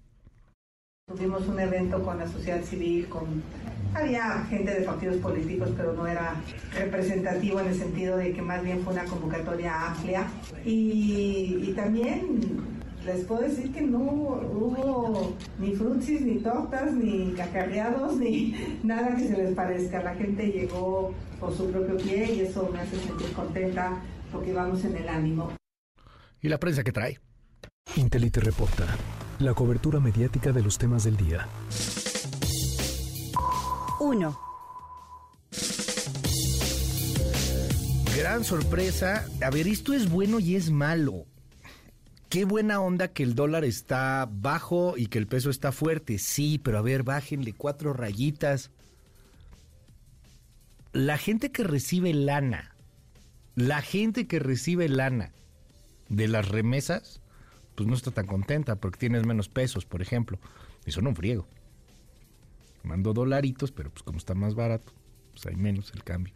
O sea, hay, hay temas así que sí preocupan. O sea, depende en qué sector estés, vas a tener beneficios o te va a ir mal si el dólar está alto o si el dólar está bajo. Y no es para tirarle al gobierno ni nada. Lo que pasa es que de pronto parece que tiene una bandera en donde todo se lo quieren atribuir al gobierno como si el presidente López Obrador hiciera divinidades sola con su palabra el hecho de que el dólar de, esté tan, tan bajo tiene muchísimos otros factores y no necesariamente tiene que ver con el punto de, del gobierno. Si acaso la política fiscal y más o menos la estabilización macroeconómica, como ya nos lo han explicado, pero son múltiples factores. Uno de ellos tiene que ver también la gran cantidad de dólares que hay y que eso, bueno, pues termina por bajar un poco el precio. En fin, como sea, si a usted le conviene que el dólar esté barato, pues felicidades porque le está yendo muy bien rompió la barrera psicológica de los 17 pesos. Ayer se vendió hasta en 16.88 por dólar. Esto no lo habíamos visto, pues yo creo que desde hace unos 10 años, y no es que un poquito más. Ya casi que a, que a 15 pesos, ¿no? Ya, no creo que llegue a 15, la neta, se ve complicadísimo, pero 16.88 sí nadie lo hubiera pensado. ¿Por qué rompe la barrera? Pues hay muchos factores. Y, también puede ser que esto en algún momento cambie por completo. Y pocos tienen que ver con el gobierno. Pero bueno, quien lo quiera querer así, quien quiere ponerse esto como medallita, que seguramente el gobierno es el primero que lo quiere hacer, pues felicidades. 16.88 por dólar. Insisto, hay gente que no está muy contenta con este asunto porque pues depende más bien de un dólar un poco más alto y lo estaba cotizando a 20, entonces pues estos bajones sí le pegan cañón, pero si usted es de los afortunados que tiene beneficios con un dólar así de barato, pues, pues qué bueno, ¿no? Este, son, son buenos momentos en estos, en estos tiempos para el peso mexicano. 2. Oiga, y le cuento también eh, información eh, importante en torno a, a, lo que está sucediendo con este eh, con el asunto internacional. Hoy casi en todos lados hay una fotografía de Milán Kundera el eterno Cundera, dicen ahí en, algunos medios, en el Reforma, por ejemplo, consagrado en las letras universales con la insoportable libertad del ser y el eterno candidato al Nobel de Literatura, nunca lo ganó. Milán Kundera murió ayer en París a los 94 años y con él calla una voz sarcástica de la condición humana, muchos fragmentos, muchos dosieres, muchas fotografías de un Milán Kundera ya más bien viejo, de un Milán Kundera muy joven, en sus mejores momentos, Milán Kundera y el boom latinoamericano. Qué bello está el dossier ahí que hace el Universal. El escritor checo, fallecido el martes, admiró la obra de sus grandes amigos García Márquez, Fuentes y Julio Cortázar también. En fin, hoy Milán Kundera se roba casi todas las primeras planas. En algún momento hay alguna fotografía que lo, que lo recuerda, que lo retoma. Son las 7 con 45. Intelite reporta la cobertura mediática de los temas del día. En un momento regresamos. Continúa con la información con Luis Cárdenas en MBS Noticias.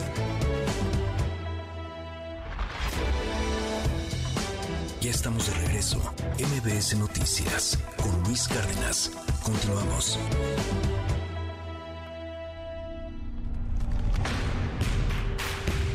Deportes con Nicolás Romay en MBS Noticias.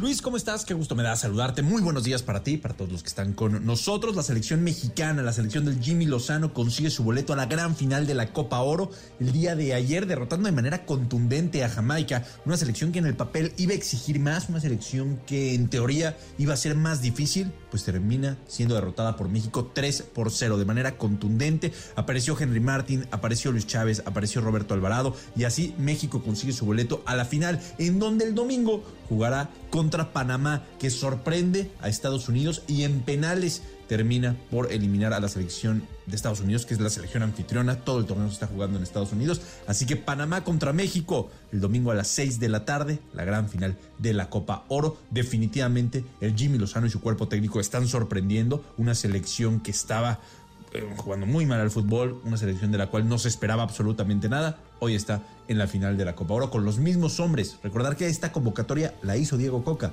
solamente que la está gestionando Jimmy Lozano y está ya en la final de la Copa Oro. Por otro lado, Luis, hoy arranca ya el torneo, eh, la jornada 3 de, la Liga MX para estar pendientes. Tendremos buenos encuentros en esta fecha. Chivas contra Necaxa a las 9 de la noche el día de, de hoy para estar pendientes de la Liga MX. También Santos contra Atlas a las 7 de la noche. Y es la jornada 3 del fútbol mexicano. Recordar que se detiene el torneo en esta fecha. Después hay Leagues Cup y después se reanuda eh, la Liga Mexicana. Así el calendario, así el formato de un torneo que será diferente, que será retador para, para todos los equipos.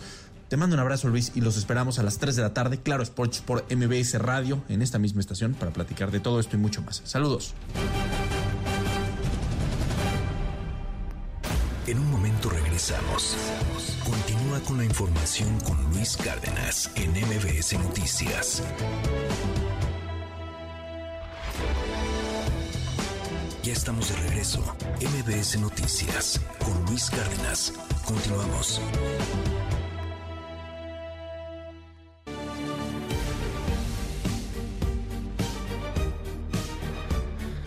La Suprema Corte de Justicia de la Nación tiene un fallo importante si usted viaja en avión comercial. Si, es como Andrea Chávez que viaja en taxi aéreo, no aplica. Pero si viaja en avión comercial, ahí sí. La Corte resolvió que las aerolíneas comerciales deben de indemnizar a los pasajeros a quienes se les niegue el abordaje por la sobreventa de los vuelos. Si da un coraje. Ay, ¿No le ha pasado? A, mí no, pero alguien que, que, conozco y quiero mucho sí le ha pasado un par de veces y sí, no inventes. O sea, llegas, todo está listo. Ah, no, ya sobrevendimos. Le damos cinco mil pesos y se queda. Ah, tengo que irme, ¿no? Son un desastre. Nos tratan con la punta del pie las aerolíneas, la neta. Y ahora que venga la militar, pues qué miedo, ¿no? Quéjate con el general, va a estar cañón. Bueno, pues la Suprema Corte resolvió que las aerolíneas deben indemnizar a los pasajeros a quienes se les niegue el abordaje por la sobreventa de vuelos, inclusive si los compensan con alojamiento, alimento y transporte. Te tienen que dar el 25% adicional a lo que costó el boleto. O sea, si el boleto costó mil pesos, te tienen que dar mil doscientos cincuenta pesos y te regresan el dinero o doscientos cincuenta pesos de alguna forma. Ya sé que no hay boletos de mil pesos, es para darnos una idea nada más. Siete con cincuenta y nueve.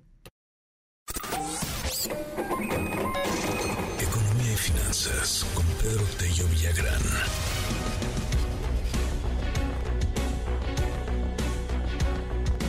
Pedro Tello es un hombre que tiene muchísimas cualidades. Es, es, es un conocedor de la economía, es didáctico, pero una de las cualidades que yo más admiro de Pedro Tello es la extrema paciencia.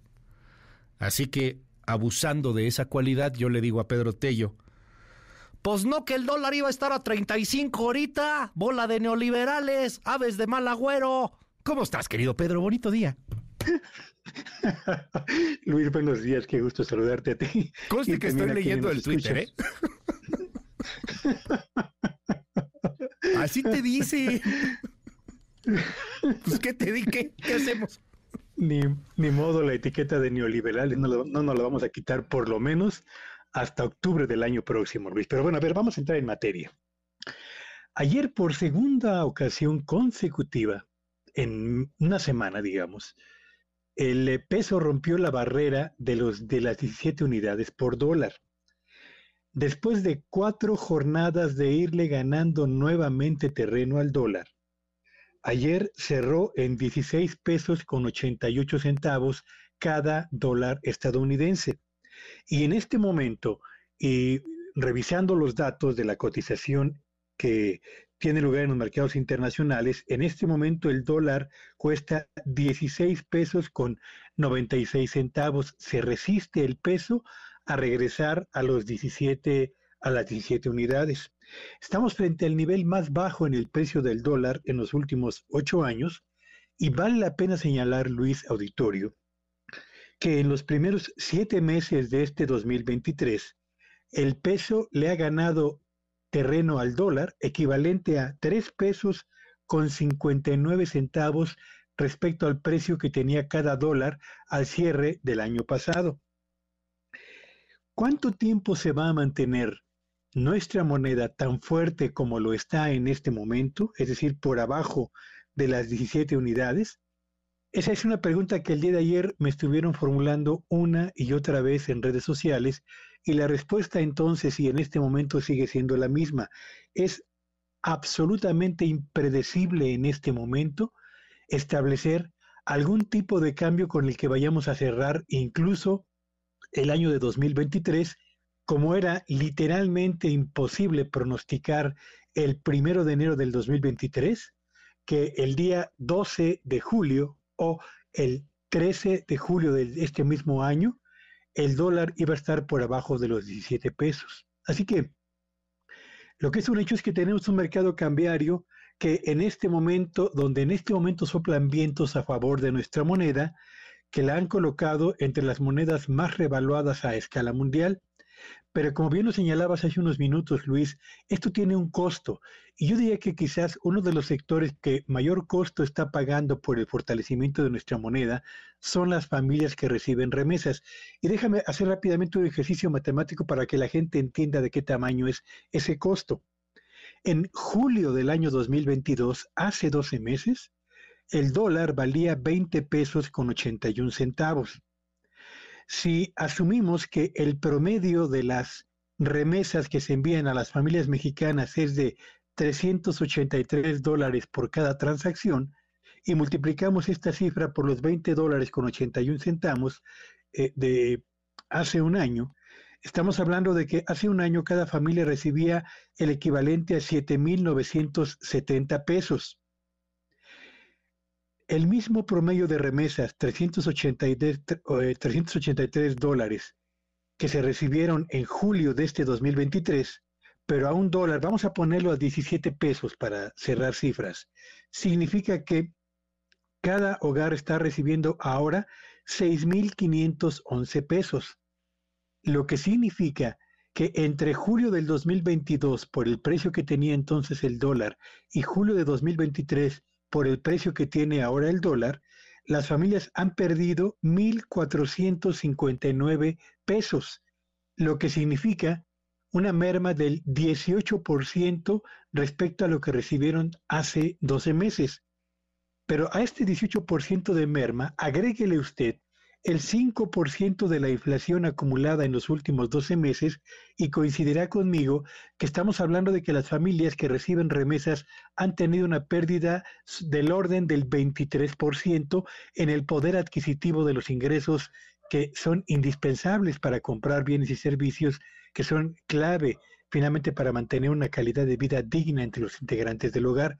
Ese es el tipo de impacto al que me refiero o nos hemos referido cuando abordamos que tener una moneda tan fuerte como en este momento parece una buena noticia para algunos, pero no lo es para todos y menos aún para quienes más lo necesitan porque dependen en buena medida de la recepción de remesas, Luis. Muchísimas gracias, querido Pedro. Digo, así lo podemos entender bien fácil, o sea, más claro ni el agua. Lo ponemos con 100 dólares, ¿no? O sea, más menos recibías por estos 100 dolaritos, dos mil pesos. Ahora por esos 100 dolaritos nomás recibes 1.600 pesos, ¿no? Para que nos demos una idea de, de, lo que baja y cómo le pega también, pues a muchas familias que sí dependen de un dólar que esté un poco más alto. Eh, pero bueno, hay, hay quien estará pues muy bien, no sé, los que venden computadoras o los que compran mucho, eh, pues eh, artefactos que se cotizan en dólares, pues a lo mejor ahorita está, está bien y estarán haciendo pues algún avance de sus inventarios, etcétera. Oye, para cerrar, ¿recomiendas la pregunta que también te hacen frecuentemente todos los que se quieren hacer millonarios de la noche a la mañana?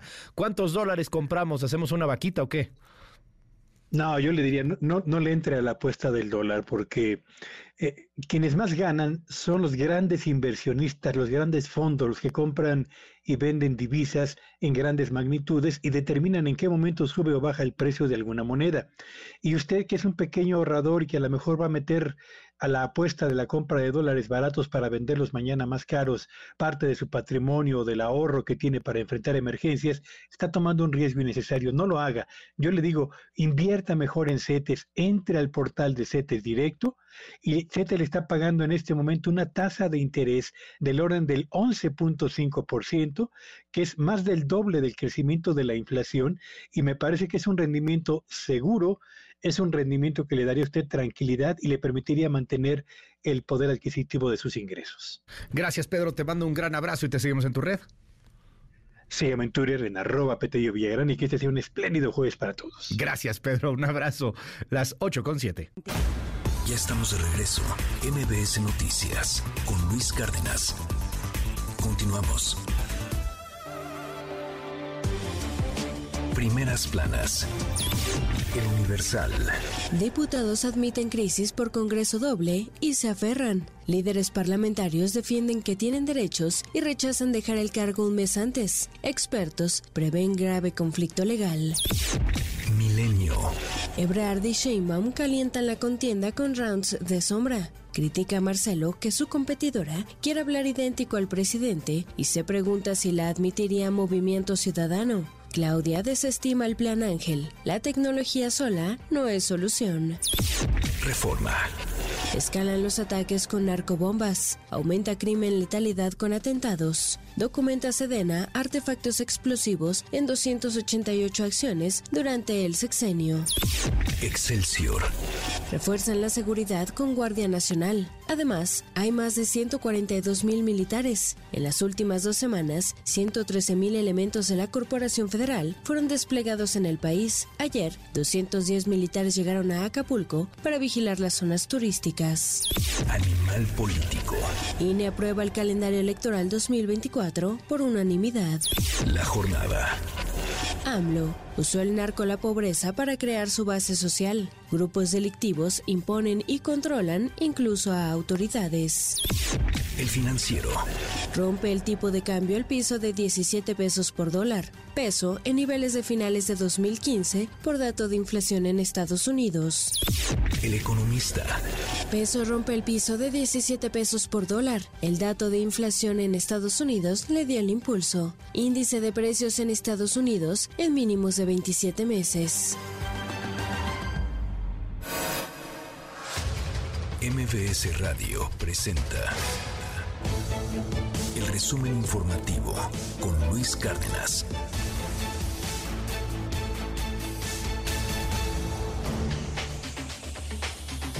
Las 8 con 14 minutos. Coco García, qué gusto saludarte. Muy buenos días. Luis Cárdenas, buen día, buen día al auditorio. Excelente jueves. Les comento que desde Palacio Nacional el presidente Andrés Manuel López Obrador aseguró que en el futuro México estará en el top 10 de los países del mundo con más fortaleza económica y destacó que actualmente el país es muy atractivo para la inversión foránea. Escuche.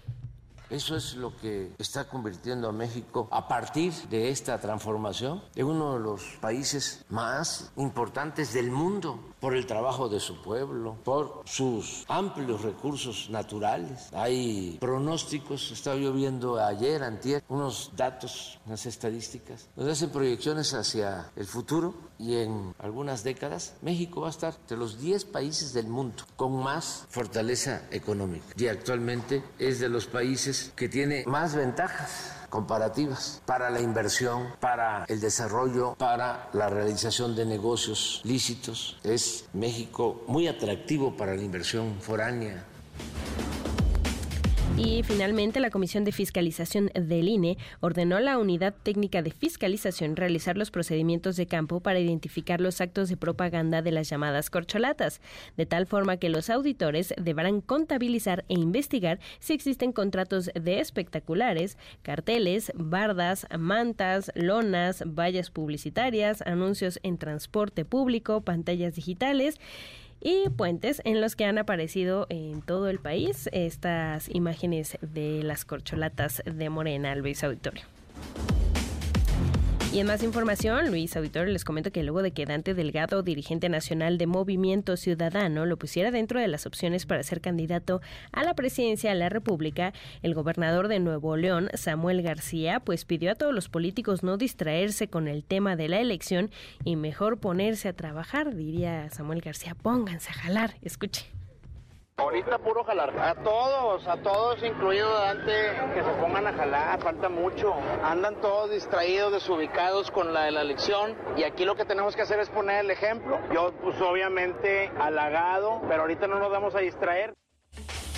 Pónganse a jalar, dice Samuel García. En otro audio ya decía, pónganse a jalar, por eso los odian. Y pues bueno. Sí, por eso los odian a todos. Equivocado falta un año. no está el gobernador.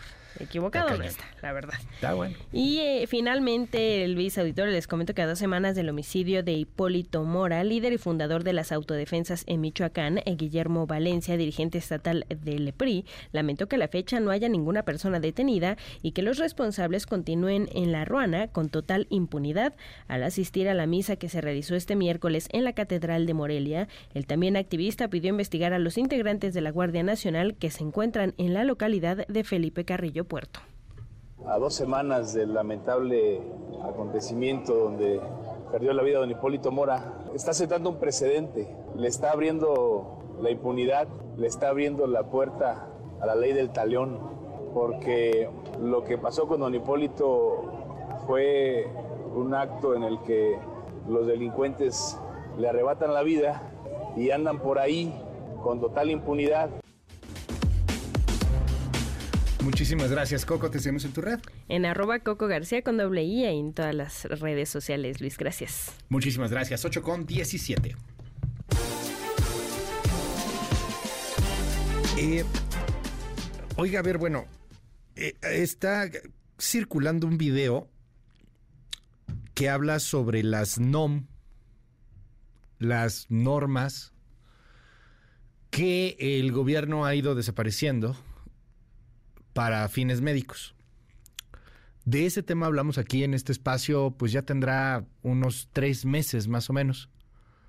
Y está circulando un video, que, es un video que tiene fines políticos y que al final aparece un mensaje en pantalla negra que dice hashtag qué jodido está México. Ahí utilizan un fragmento de nuestro programa y también utilizan un fragmento del programa de Azucena Oresti y de algunos otros programas. Eh, no, más decir, pues, no, no es el primer video de este tipo que sale. La neta han salido muchos videos de este tipo este, y, y- y llegan a utilizar fragmentos ya sea de nuestras redes o, o de lo que decimos aquí, lo cual, bueno, pues, pues no tiene nada que ver, no lo firmamos nosotros, se está utilizando ahí y tiene que ver más bien con este asunto de las NOM, pero pues no hay una firma ni de MBS, ni mucho menos de su servidor tampoco, dentro de toda esta campaña que está circulando, que repito, no, no es la, primera y, no creo que vaya a ser la, última. Eh, pues a final de cuentas este es contenido noticioso, es contenido que está disponible en las redes sociales y se puede utilizar para, pues, para muchos fines y no necesariamente por eso es que haya una firma o un apoyo a tal o cual causa. Entonces, bueno, pues aquí evidentemente nos, deslindamos de cualquier campaña política que se pueda llegar a hacer al respecto del tema, independientemente de que aquí en este espacio se haya hablado de esos asuntos.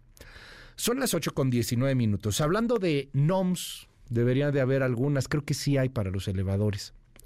Esta tragedia que ocurrió allá en Quintana Roo sigue marcando la indignación nacional.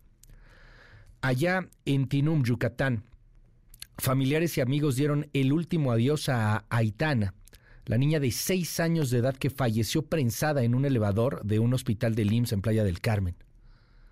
El papá, arrebujado en dolor, dijo esto a unos metros del féretro de su hija todo está en proceso, todo se va a hacer justicia conforme marca la ley, todo va a ser transparente porque tanto el prestigio de la clínica, tanto el prestigio de mi gobernadora, tanto el prestigio de todos nosotros está por juego.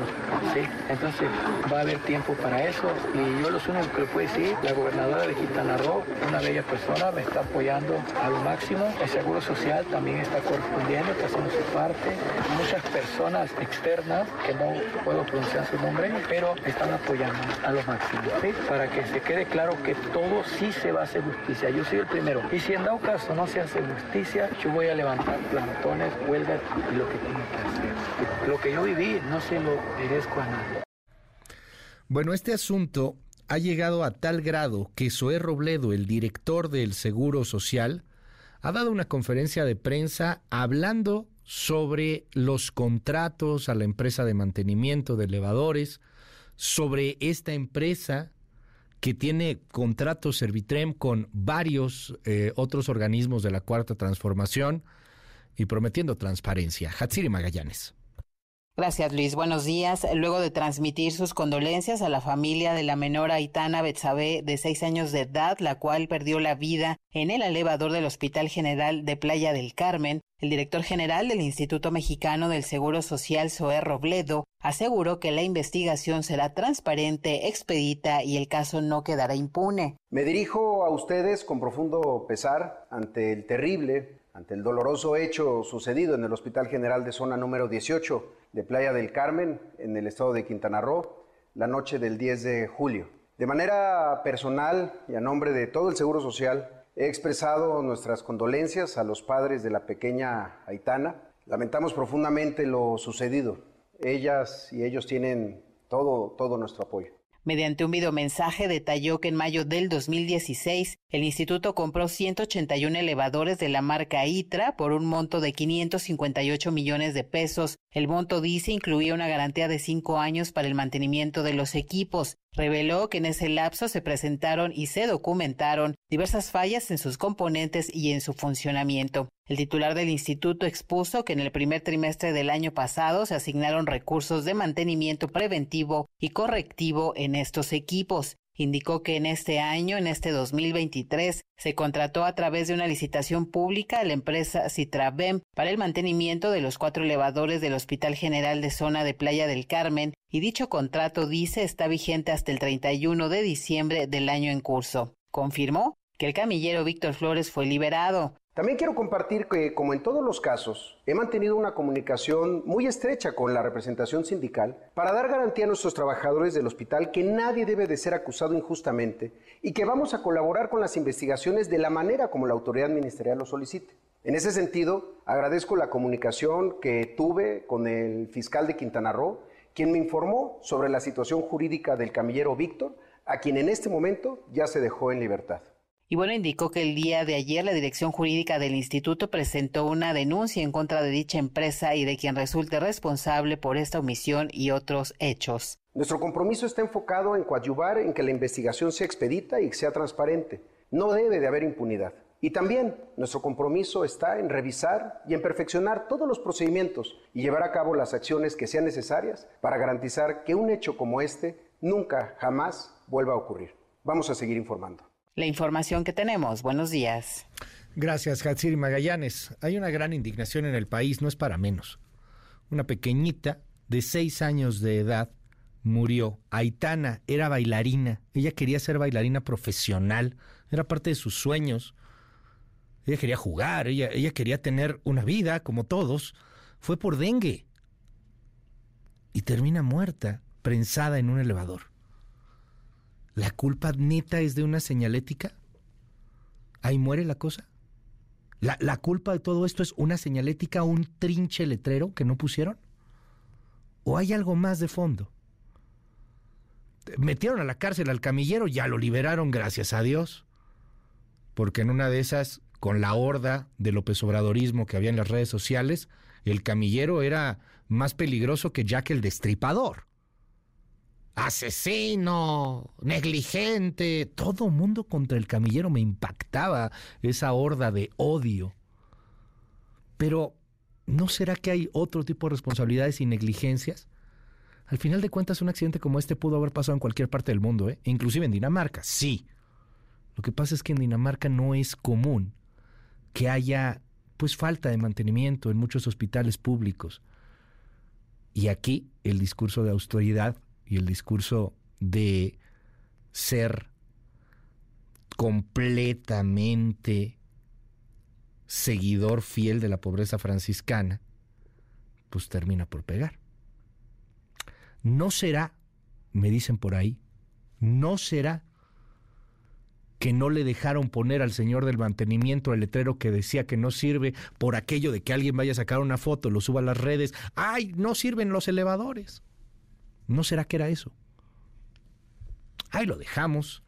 Si Travem es el nuevo escándalo, hay información que se está eh, moviendo en torno a esta empresa, que también, por cierto, tiene contratos con el Metro de la Ciudad de México por supuesto, pues estaremos muy atentos de lo que pase. El presidente de la República ya ha hablado sobre este tema, habló ayer, esto señaló sobre la tragedia en Quintana Roo.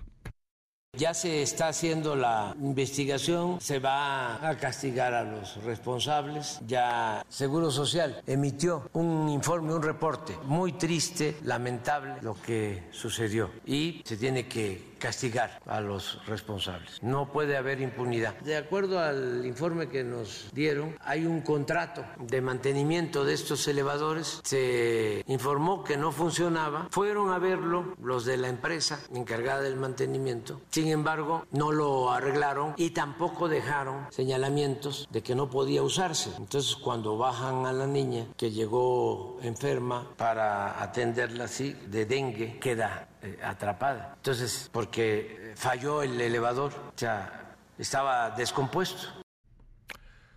En otros asuntos, el periodista Jorge Berry, de acuerdo a información publicada por agencias noticiosas la noche de ayer, el periodista Jorge Berry habría sido diagnosticado con muerte cerebral.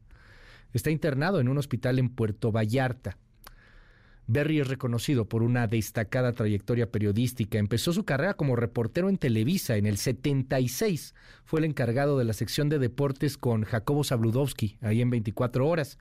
Cubrió eventos de talla mundial como el funeral de la princesa Diana de Gales en Londres y las visitas del Papa Juan Pablo II a Cuba y de México en 1999. Eh, Estuvo también presente en la cobertura de las Torres Gemelas el 11 de septiembre de 2001.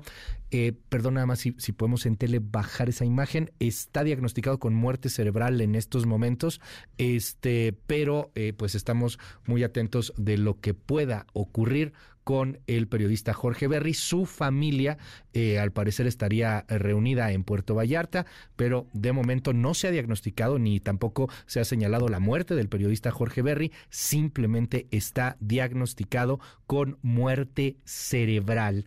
Esto de acuerdo a lo que están publicando varias agencias noticiosas. Eh, por ahí tenemos una falla solamente en, en MBS TV, perdón, gracias. Este, pues un poco ahí delicado el tema. Entonces, bueno, nada más para, para tenerlo ahí, ahí consciente. Está delicado Jorge Berry y, y bueno, pues ojalá que, que pudiera haber un milagro. Se ve muy complicado. De momento estamos sobre este asunto. Eh, gracias por, por los mensajes y los comentarios. Las 8 con 29 minutos. En un momento regresamos. Continúa con la información con Luis Cárdenas en MBS Noticias.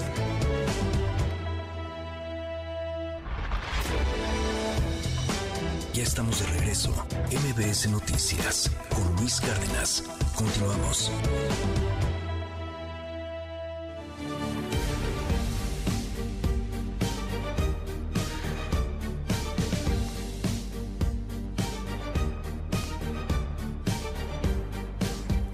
Después de la explosión que se dio allá en Jalisco, viene, viene esta escampada, ¿no?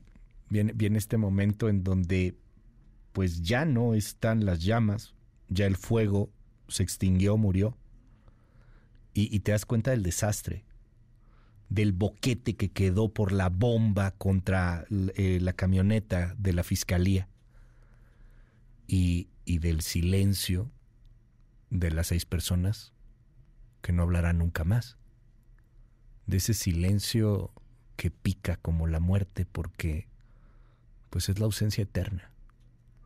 Es algo muy fuerte. Eh, Esa explosión termina después por generar un silencio que se va convirtiendo en dolor, que se va convirtiendo en gran indignación. Duele mucho lo que está pasando en Jalisco, duele mucho lo que está pasando en el país. Elsa Marta Gutiérrez.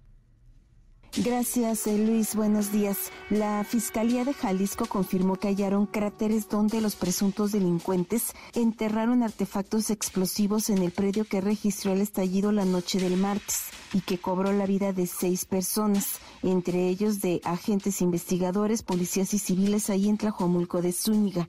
Ayer, especialistas en desactivación de artefactos explosivos del Estado concluyeron con la revisión del área descartaron riesgos y no localizaron más de lo que serían minas terrestres. En el punto se informó que detonaron siete explosivos y hallaron uno más que no estalló. Habla Luis Joaquín Méndez Ruiz, fiscal de Jalisco. Estuvieron revisando la zona, se aseguraron obviamente algunos indicios que fueron utilizados para el ataque, como se puede observar en, el, en la zona. Tenemos algunos espacios denominados cráter, que es el lugar en donde explota la, el artefacto que en su momento se pudo colocar o colocaron enterrado y bueno, serán parte de los trabajos que se estarán realizando. Mientras David, vecino y uno de los sobrevivientes al ataque contra los agentes y policías, recordó parte de lo que vio durante segundos ahí en la colonia Larios. Escuchemos. No, del piso. Se ven los cráteres ahí. Cuando yo volteé, vi un cráter donde aventó la camioneta, como que estaba abajo de la camioneta, no sé, algo. Alcancé a ver otros dos. A... Fue una sola explosión. No sé si hubo más puntos arriba o, o no, pero yo nada más alcancé a ver tres, como tres, gran, tres agujeros grandes. Como sí, como de aquí a metro y medio, sí, de cráter. Ante esto, anunció que en la entidad quedan suspendidas las búsquedas que realizan colectivos de familiares de personas desaparecidas, mientras al personal de la Comisión Estatal de Búsqueda y de la Fiscalía Especial ya se les informó sobre esa decisión. Es la voz del fiscal del Estado, Luis Joaquín Méndez Ruiz. Ahora, desafortunadamente, nos tocó a nosotros como institución, le tocó a, a Tlajomulco, a, a, la Fiscalía, pero le pudo haber tocado cualquiera, a, a, las madres buscadoras, a los colectivos. Hemos sido siempre respetuosos con ellos, hemos estado siempre al pendiente de, de los procesamientos, los apoyos, pero hay que ajustar los protocolos y hay que estar consciente que esto no puede seguir sucediendo y, y tenemos que, que evitar que se repita esta situación. Sin embargo, la representante de Madres Buscadoras de Jalisco, Indira Navarro, negó haber recibido alguna denuncia anónima y haberle pedido a la Fiscalía acudir a Tlajomulco. La dependencia compartió que de acuerdo con los expertos, la decisión de hacer detonar los artefactos fue calculada. De los fallecidos, tres eran agentes investigadores, un policía municipal de Tlajomulco y dos civiles que aún no han sido identificados. De los 14 lesionados, tres son menores de 9, 13 y 14 años que, de acuerdo con el fiscal, estarían fuera de peligro. Hasta el momento no hay detenidos ni pistas de los responsables. Hasta aquí mi reporte, Luis. Buen día. Elsa Marta Gutiérrez, muchísimas gracias. A ver, los malandros le marcaron a las madres buscadoras. Señoras, aquí, aquí puede haber un paraje donde hay restos humanos. Vengan, les dan el pitazo. Las madres buscadoras marcan a la fiscalía para enterarlos a las autoridades. La fiscalía manda un vehículo, el vehículo explota. Era una celada, era, era una emboscada. Y era una emboscada que además no tenía un objetivo preciso, que cayera quien cayera. Por eso escuchábamos a la autoridad en Jalisco que dice, bueno, hoy fue la fiscalía, pero después pueden ser otro tipo de objetivos.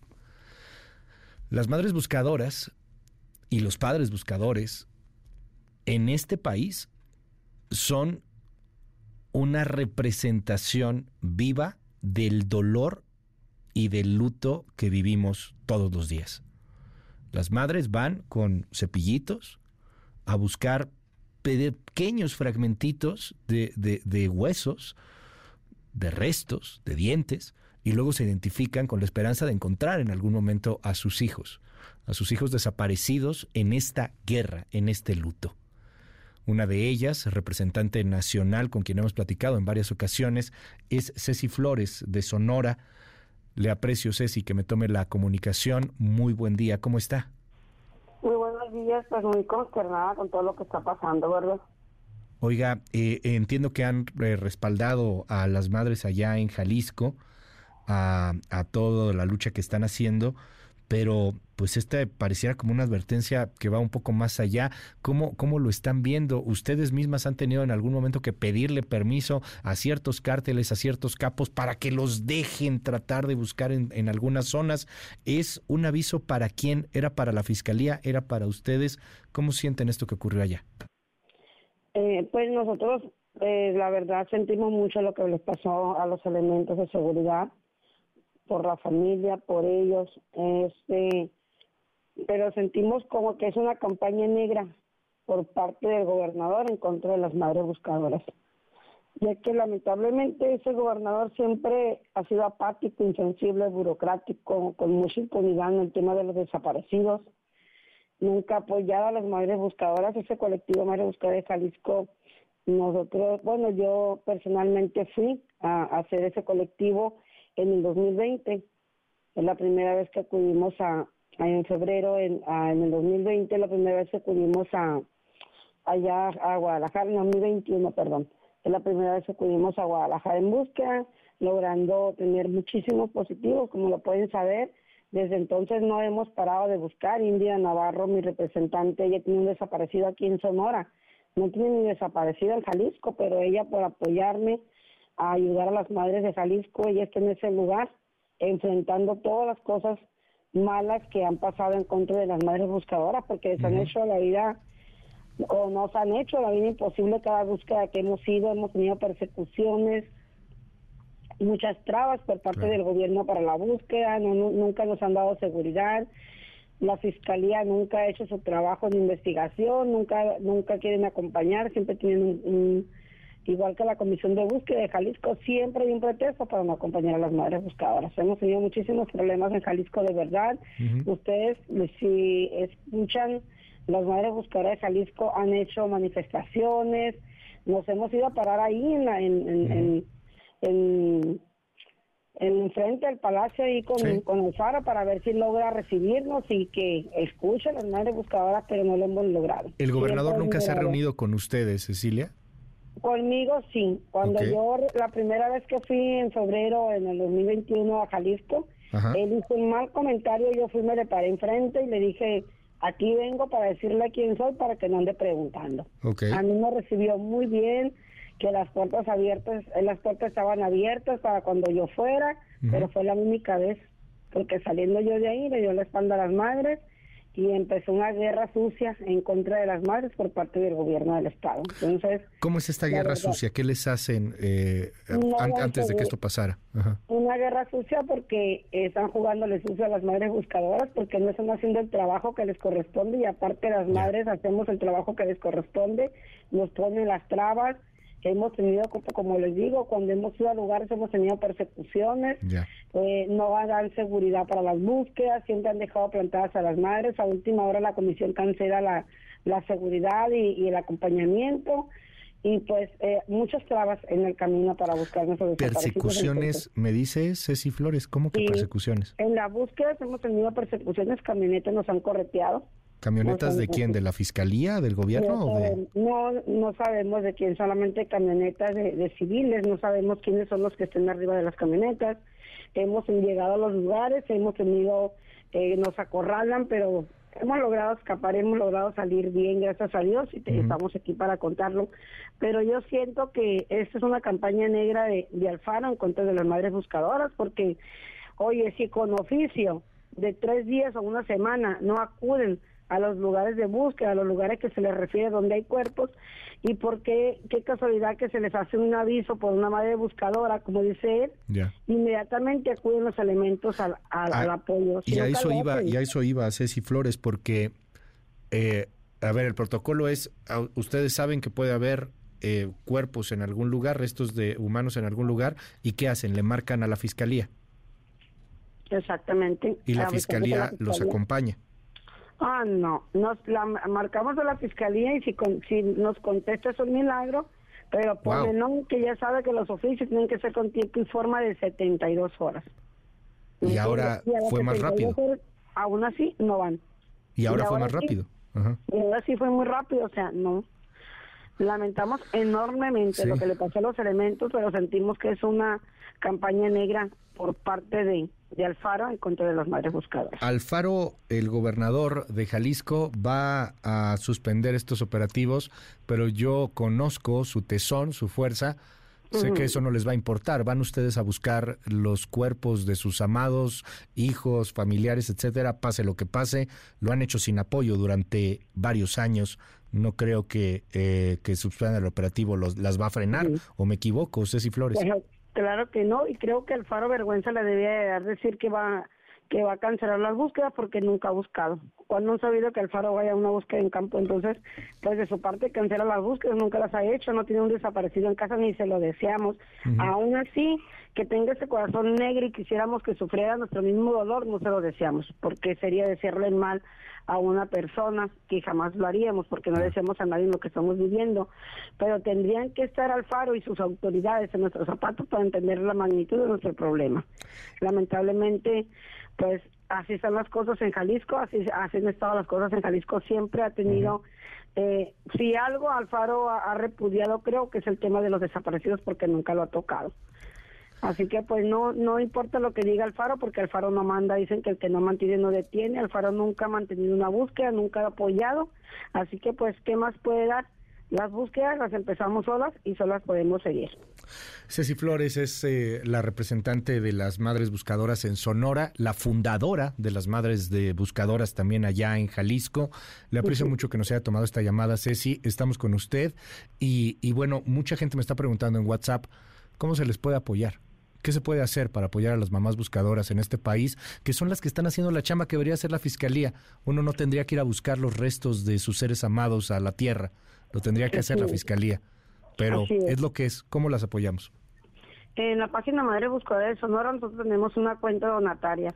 Ahí la gente que nos quiera apoyar está una cuenta de 20, 50, lo que guste, pues nos pueden apoyar y nos ayudarían mucho, ya que nuestras búsquedas solamente son apoyadas con nuestros propios recursos y batallamos muchísimo, créeme, siempre tenemos una rifa, un boteo, algo para solventar nuestras bú- búsquedas, ya que lamentablemente no tenemos el apoyo del, del Del por gobierno. parte de la federal ni por el parte del estatal. Nosotros en Sonora tenemos un poco de apoyo. No vamos a decir que es suficiente porque no es suficiente, pero sí tenemos apoyo por parte del gobernador y creo que de verdad no es por alabar Alfonso Durazo, pero es uno de los mejores gobernadores del país. Vamos a seguir ahí muy de cerca el tema. Le aprecio, Ceci Flores. Muy buenos días. Igualmente, bendiciones. Igualmente. 8 con 50 minutos. Estalló un vehículo de la fiscalía por una mina. ¿Ok? ¿Ok? ¿Y ese es un hecho aislado? Ah, ah. Es la constante en este país. Desde el 2009 empieza a haber este tipo de explosivos, desde antes. Pero con la guerra contra el narco que desata a Felipe Calderón y que continúa con Calderón, con Peña Nieto y con López Obrador. López Obrador tiene más muertos que Calderón, que Peña Nieto. Peña Nieto tiene más muertos que Calderón. O sea, la cosa está más fregada que antes. El número le va a sorprender. El número le va a poner la piel de gallina. Diana Alcaraz. Este martes 11 de julio, el terror se apoderó de Tlajomulco de Zúñiga en Jalisco y se extendió como pólvora en todo el territorio nacional. Poco antes de las 7 de la noche, la Fiscalía del Estado recibió un reporte que alertaba de restos humanos en un lote del municipio ubicado en la zona conurbada de Guadalajara. Era una trampa. Durante las diligencias, un vehículo de la institución pasó por encima de una mina terrestre y explotó, causando la muerte de seis elementos de la Fiscalía y la Policía Municipal. 14 personas más, entre ellas varios civiles, resultaron heridos. El narcoterrorismo nuevamente se hizo presente en nuestro país en un hecho que no habíamos visto antes aquí, con artefactos explosivos improvisados. Detonaron siete de ellos, uno más que afortunadamente no explotó. Es un acto de terror brutal. Los hechos registrados este martes en Jalisco nos hicieron mirar atrás y revivir atentados similares que se han perpetrado en diferentes estados del país. Mientras Ciudad Juárez, Chihuahua enfrentaba una de las más crueles olas de violencia en su historia, el 15 de julio del 2010, miembros de la línea Brazo Armado del Cártel de Juárez marcaron un precedente en nuestro país, al puro estilo de la mafia italiana como la Camorra, la Cosa Nostra o la mismísima Entránseca, hicieron estallar una autobomba que cobró la vida de tres policías y un paramédico y dejó lesiones en 11 personas más. En la explosión, cuando fue lo único, saltaron los metales. Lo primero sentí el golpe aquí, en, el abdomen, y después en el pecho y en la pierna. Es la primera vez que, que sucede esto en Juárez. El ataque se habría perpetrado como represalia por la captura de Jesús Acosta Guerrero, conocido como el 35. Desde entonces, los ataques con explosivos por parte del crimen organizado se hicieron cada vez más frecuente. No por nada desde hace 12 años, legisladores del Congreso de Estados Unidos han propuesto en al menos nueve ocasiones declarar como terroristas a los cárteles mexicanos, quienes en ocasiones han operado como lo hizo en su momento el máximo líder del cártel de Medellín en Colombia, Pablo Escobar. Para el 2011, en Tula Hidalgo, un comandante murió y tres policías más resultaron heridos al estallar un vehículo vehículo bomba, el cual había sido reportado porque en su interior aparentemente se encontraba un cuerpo. Al acudir al lugar e inspeccionar la unidad, explotó. El 3 de julio del 2019, la explosión de un coche bomba en Ciudad Victoria, Tamaulipas, dejó dos muertos y siete heridos. El incidente ocurrió frente a la casa del entonces titular de Seguridad Pública de la entidad, Rafael Omelí. En diciembre del 2021, un grupo armado detonó tres carros bomba en Tula Hidalgo, para después ingresar al Centro de Readaptación Social del Estado y liberar a reos. Apenas en junio pasado, en Michoacán, cuatro elementos de la Sedena resultaron lesionados, después de que estallara una mina en un camino por donde realizaban recorridos de vigilancia en Apatzingán, mientras que en Celaya, Guanajuato, estalló un carro bomba, dejando como saldo cuatro agentes de la Guardia Nacional heridos de gravedad. De acuerdo a información dada a conocer por expertos en seguridad, en los últimos cuatro años han sido utilizados 1.700 artefactos explosivos en 377 ocasiones por el crimen organizado en México. Lo que estamos viendo es sumamente preocupante en las últimas semanas porque hemos visto cómo los conflictos que tradicionalmente se hacían en las zonas rurales, los ejidos, que es a donde le cuesta más trabajo llevar las autoridades, se han trasladado a las ciudades, pero específicamente a las capitales. Uno de los mayores fiscales antimafia en Italia decía que la arrogancia del crimen organizado es del tamaño de la inoperancia del Estado. Y yo creo que eso es lo que estamos viendo. Para la primera emisión de MBS Noticias, Diana Alcaraz. En un momento regresamos. Continúa con la información con Luis Cárdenas en MBS Noticias.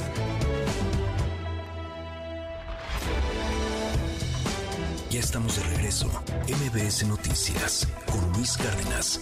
Continuamos. MBS Radio presenta el resumen informativo con Luis Cárdenas.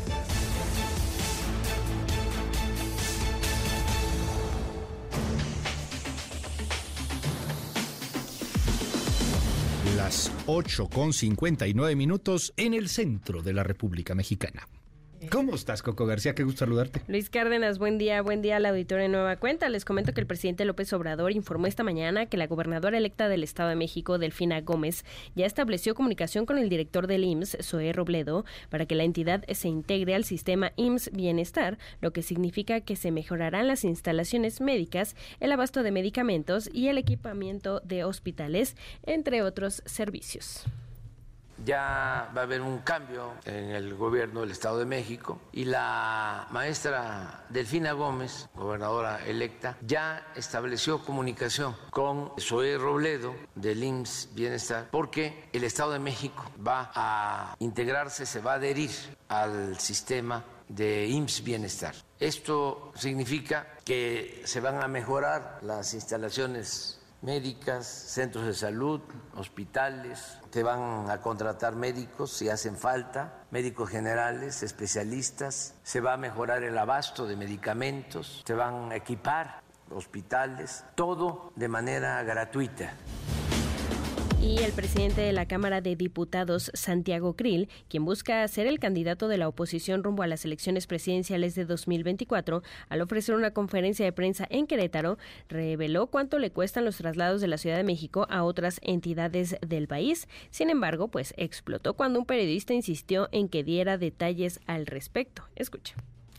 Estoy diciendo que estar aquí no me costó más de 3 mil pesos ¿No, te parece, digamos, una cifra? Es una cifra. No es claro. ¿Cómo que no es claro? Te estoy diciendo son 3 mil pesos, ¿no es claro eso? Si no sabe cuánto le costó la casa. A ver, tengo que... A ver, este, ¿quieres que, ¿quieres que te diga cuánto me cuesta un kilómetro de gasolina? ¿Eso es lo que quieres? ¿Eso es la información? ¿Esa es la nota que te parece? ¿Cuánto se desgastó una llanta de mi camioneta durante el recorrido? ¿Eso es lo que quieres? Por favor, digo, este, digo, a ver, si eso quieres, pues lo podemos sacar. Nomás que voy a necesitar expertos que me vengan a decir cómo se desgasta una llanta. Te falta barrio, Santi. Es que. Te falta barrio. ¿O a poco ya quieres ser como el peje? Y una piedrecita más gruesa, pues no, o sea, digo. Ay, ay, ay. No hay que enojarse, hombre, tantita una. Va perdiendo, pues va perdiendo, hombre. Un aceitito de lavanda para relajarse un tantito, ¿no? No, pues lo que queremos es saber cuánto están gastando en estas tonterías, porque tres mil varos no se están gastando, no se hagan mensos. O sea, no, no, no. Así como las corcholatas, o sea, a ver, baboso el que crea que se están gastando un millón de pesos. Eh. Ajá, ¿cómo no? Cómo no. Empezando por los espectaculares, ¿no? Que son espectaculares. Y lo mismo acá, todo esto es una campaña. Por supuesto. Todo esto es una campaña, pues nada más cuánto, cuánto cuesta esa campaña, y es cómo el sale ciudadano ya, se enoja. enterarse y saber, o sea, no nos interesa si se le desgasta la llanta, si no, si se le poncha, si el No gato, aguantas conferencia de prensa, no la des, saca un video, se acabó. ¿Para qué meterse ahí? ¿Por qué irse contra la prensa? ¿Por qué irse contra los compañeros? No se vale. Así como son corcholatas, contra uno, contra el otro. ¿eh? Ayer igual el presidente se lanzó fortísimo contra un periodista porque le dijo que eh, pues él era ahí de intereses oscuros y vendido y, el periodista le reclamó ahí en la mañanera. Por un, por un personaje que quiere ser alcalde de Tlapa, de Guerrero, que, trae ahí como nexos medios raros y entonces el presidente se molestó y entonces lo empezó a cuestionar, el reportero no se dejó y dijo, es que cuando hay discrepancias usted mete esto de la politiquería, ¿no? Entonces pues es que es ah, tanto un lado como el otro, ¿no? Entonces, pues si Santiago Krill si no aguanta en, las, los cuestionamientos de la prensa, pues entonces que no llame a la prensa. Sí, ya no, pues saca un video, ya, tan, tan, se acabó, no El no trabajo de los reporteros es, no es buscar la nota de cuánto me gasté en un kilómetro de gasolina, es queremos saber cuánto se están gastando en esta simulación. Sí, ya dijo que tres mil pesos, no le, no le cree un poco al reportero, pues que a poco en serio, nada más tres mil pesos. Sí, ah, bueno, pues, eh, está bueno. Oye, ¿qué más, Coco? Y eh, torta de aguacate. En, más, en más información, Luis Auditorio les comentó que pese a que autoridades de Jalisco terminaron con las labores de búsqueda y rescate en Tlajomulco, donde una mina explotó causando la muerte de cuatro agentes de la Fiscalía y dos civiles, familiares de Oscar Rodríguez, dueño del predio, continúan su búsqueda. Señalan que antes de la explosión se encontraba con los agentes, quienes acudieron al lugar tras recibir una llamada que les advertía sobre la presencia de cuerpos. Escuche. Ando buscando a mi hijo y pues no lo encuentran. Ya fuimos a Semefo, a los hospitales y no, No se encuentra. El, dueño del terreno encontraron su moto, pero a él no, no, no le encontraron. Eh, le hablaron por teléfono y vino para acá a, a, ver qué es lo que estaba pasando y ya pasó eso, pues ya no, no, no supimos más de él. Ya 24 horas y pues ando viendo a ver si por ahí no está tirado o algo. Finalmente, Luis Auditorio les comento que un tribunal colegiado le concedió la suspensión provisional a la jueza Angélica Sánchez contra la prisión preventiva que se le impuso por los delitos de tráfico de influencias y contra la fe pública. La resolución abre la posibilidad de que la impartidora de justicia, quien fue detenida en la Ciudad de México, recupere su libertad. Es la voz de la magistrada María Elena Leguciamo que bajo la apariencia del buen derecho se considera que el acto reclamado tiene matices de poder resultar inconstitucional. Por otro lado, las razones jurídicas que llevaron a la al juez a la imposición de la prisión preventiva justificada se consideran desproporcionadas. En cuanto al peligro de la demora, sí se da porque podrían consumarse de manera irreparable las violaciones producidas a causa de la privación de la libertad. No se aprecian afectaciones al, interés social, ni tampoco hay contravención a disposiciones de orden público. Muchísimas gracias, Coco. Te seguimos en tu red. ¿Cuál es? En arroba Coco García con doble I en todas las redes sociales. Luis, muchas gracias. Buen día. Mil gracias. Son las nueve de la mañana con cuatro minutos. Ya estamos de regreso. MBS Noticias con Luis Cárdenas. Continuamos.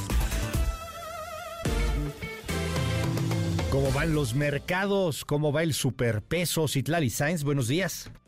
Luis, buenos días a ti, buenos días también a nuestros amigos del auditorio. Te comento que arrancan esta jornada ganando los principales índices tanto en Wall Street como en nuestro país. El Dow Jones Industrial avanza 0.13%, el Nasdaq está ganando 1.01% y el S&P BMW de la Bolsa Mexicana de Valores también muestra un aumento de 0.81%, se cotiza en 54.394.12 unidades. En el mercado cambiario, el dólar en ventanilla bancaria se compra en 16 pesos con 36 centavos, se venden 17 pesos con 38, el euro se compra en 18 pesos con 63, se venden 19 pesos con 25 centavos. Y finalmente te comento que el precio de la gasolina magna en la República Mexicana se ubica en promedio por litro en 22 pesos con 7 centavos, la roja premium en promedio se compra en 24 pesos con 28 centavos. En la Ciudad de México el precio promedio para la gasolina magna es de 22 pesos con 82 mientras que la Premium se compra en promedio en 24 pesos con 88 centavos. Luis, mi reporte al auditorio. Gracias, Itlali. Muy buenos días. Buenos días. Las 9 con 15 minutos, 9 con 15, seguimos en este espacio. Vámonos a ver poquito más allá de nuestro propio ombligo, porque hay mundo más allá de nuestras narices. Empiezo primero con nuestros hermanos guatemaltecos. Allá en Guatemala hay elecciones presidenciales. Y un tribunal electoral, el tribunal electoral en Guatemala, oficializó la victoria de los candidatos a la segunda y última vuelta, Sandra Torres y Bernardo Arevalo, que se va a llevar a cabo el próximo 20 de agosto. Van con todo en las elecciones, van fuertes. Hubo ahí quien estaba acusando de fraude, de problemas democráticos, pero pues no. Es al final la decisión del tribunal que sean estos dos candidatos los que pasan a segunda vuelta en Guatemala. Repito, Sandra Torres y Bernardo Arevalo. Ya lo veremos. Sandra, por cierto, Torres, Sandra Torres es la que lleva la delantera hasta el momento. Bernardo Arevalo estaría en un segundo lugar en las encuestas o en la mayoría de encuestas que se dan en Guatemala. Por otro lado, le cuento que en el Canadá, Continúa esta denuncia por esterilización forzada.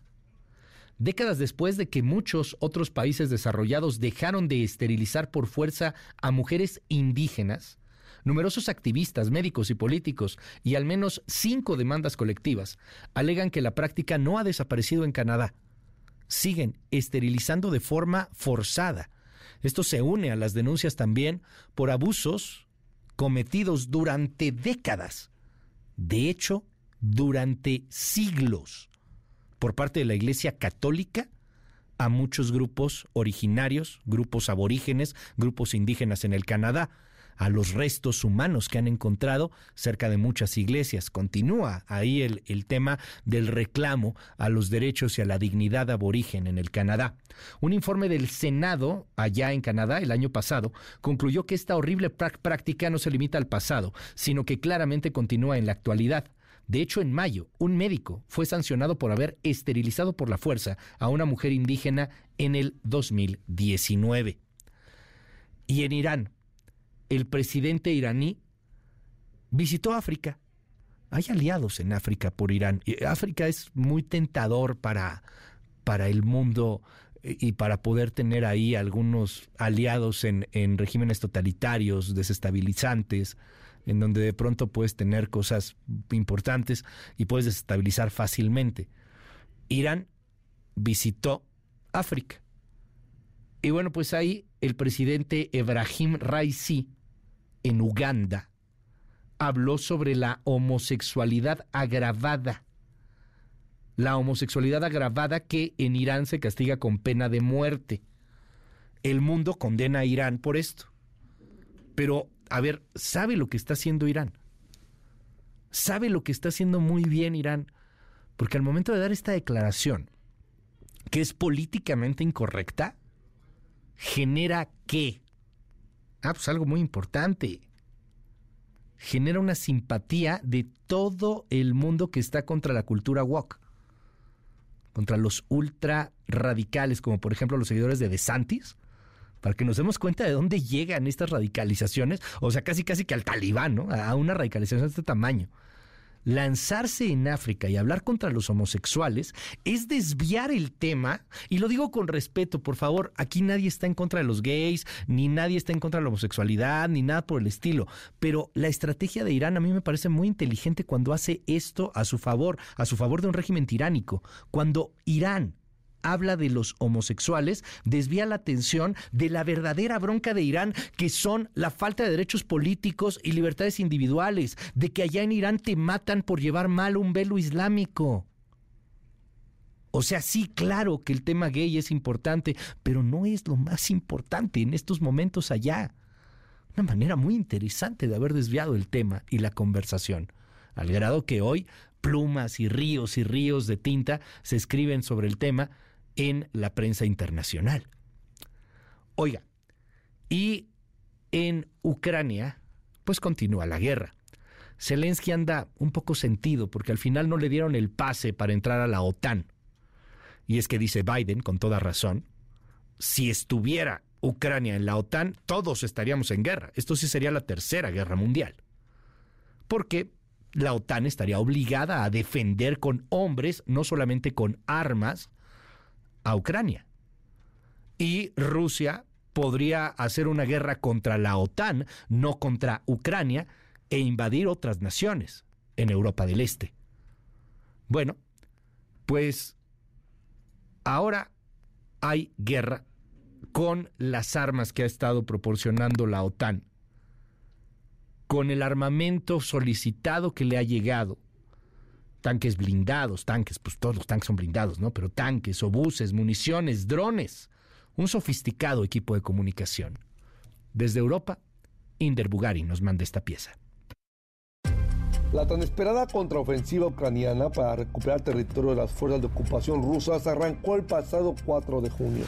El ejército ucraniano tomó en definitiva la iniciativa a la ofensiva luego de recibir de las fuerzas aliadas el armamento solicitado blindados, tanques, obuses, munición, drones y sofisticado equipo de comunicación. Un mes después de haber arrancado la contraofensiva, los mapas satelitales mostraban un avance marginal. Las fuerzas ucranianas habían retomado solo nueve asentamientos y recuperado 160 kilómetros cuadrados de territorio.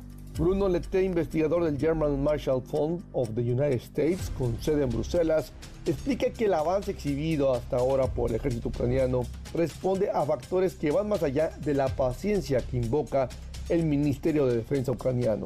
Las contraofensivas son extremadamente difíciles, implica un alto costo humano y de equipo.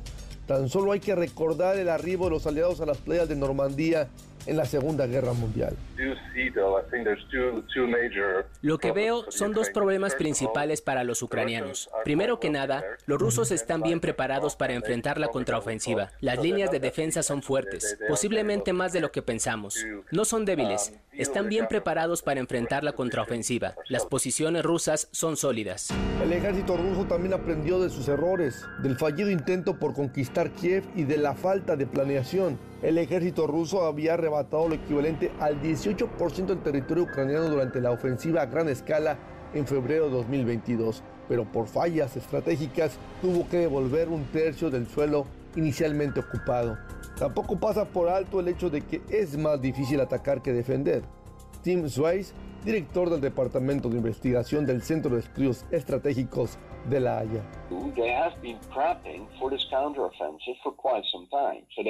Los rusos se han venido preparando desde hace tiempo. Minaron el país, construyeron barricadas, trincheras y resguardaron mejor sus fuerzas. Ahora defienden y la defensiva es más fácil que la ofensiva. A todo esto se suma un problema adicional. Ucrania cuenta con un poderoso ejército terrestre formado por 12 brigadas, pero sigue adoleciendo de capacidades aéreas. Podrá tener tanques de alta tecnología como el Leopard 2, pero necesita protegerlos de la amenaza aérea que suponen los aviones, helicópteros, drones y la artillería rusa. La solución, dice reiteradamente el presidente ucraniano Volodymyr Zelensky, son aviones de combate y proyectiles de mayor alcance. Pero a la fecha es una línea roja que los aliados no han querido traspasar ante el temor de una escalada del conflicto. Para MBS Noticias informó Inder Bugarin.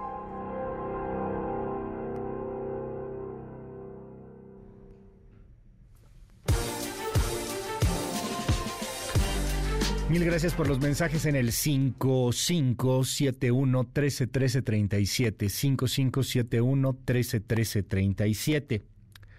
En unos días más se cumple el eh, día de conmemorar la conciencia sobre el abandono en la vejez. ¿Qué pasa cuando somos viejos? Cuando los hijos ya no nos quieren cuando no hay sobrinos tampoco, cuando no hay nadie que se haga cargo, cuando no tuviste un capital tampoco. Y de pronto pues te quedas a merced de una persona que, que a lo mejor criaste, que a lo mejor no, con la que a lo mejor cometiste errores, con la que a lo mejor no, pero que de verdad te, te abandona, te trata muy mal. Abandono en la vejez. Vamos a platicar del tema. Y vamos a platicarlo abiertamente. ¿Cuánto cuestan los asilos? ¿A dónde se puede ir? ¿Qué pasa cuando no se tiene el recurso? ¿Cómo cuidarlos? ¿Qué, qué, sucede con, con las responsabilidades que hay para con tu papá, para con tu mamá, para con tu abuelita? 5571 131337 5571 131337 5571 131337, porque hay mucho más que solamente política en la vida. Regresamos con más. Después de la pausa, hablamos sobre este tema y estos son los titulares del planeta. Titulares del mundo. York Times, Estados Unidos. La inflación se enfría bruscamente en junio. Buenas noticias para los consumidores y la Fed. Washington Post, Estados Unidos. En la cumbre de la OTAN, la cautela de Biden chocó con los llamados de acercar a Ucrania. El país, España. Partido Popular y Vox sellaron hoy su alianza en los gobiernos valenciano y extremeño. Le Monde, Francia. Tras el conflicto de las pensiones, Elizabeth Byrne restablece un diálogo con los sindicatos. The Guardian, Reino Unido. Hugh Edwards es nombrado como el presentador de la BBC en el centro de las acusaciones. Der Spiegel, Alemania. Activistas climáticos bloquean aeropuertos en Düsseldorf y Hamburgo. Corriere della Sera, Italia. Justicia, las apuestas de Meloni. Funcho de São Paulo, Brasil. Lula usa maquinaria para vaciar base de Bolsonaro y acercarse a evangélicos, militares y agro. El Clarín, Argentina. Fracasa una jugada de K para mantener a una jueza clave en causas de Cristina. Al Jazeera, Medio Oriente. Ataques con drones golpean Kiev, un muerto. En un momento regresamos. Continúa Continúa con la información con Luis Cárdenas en MBS Noticias.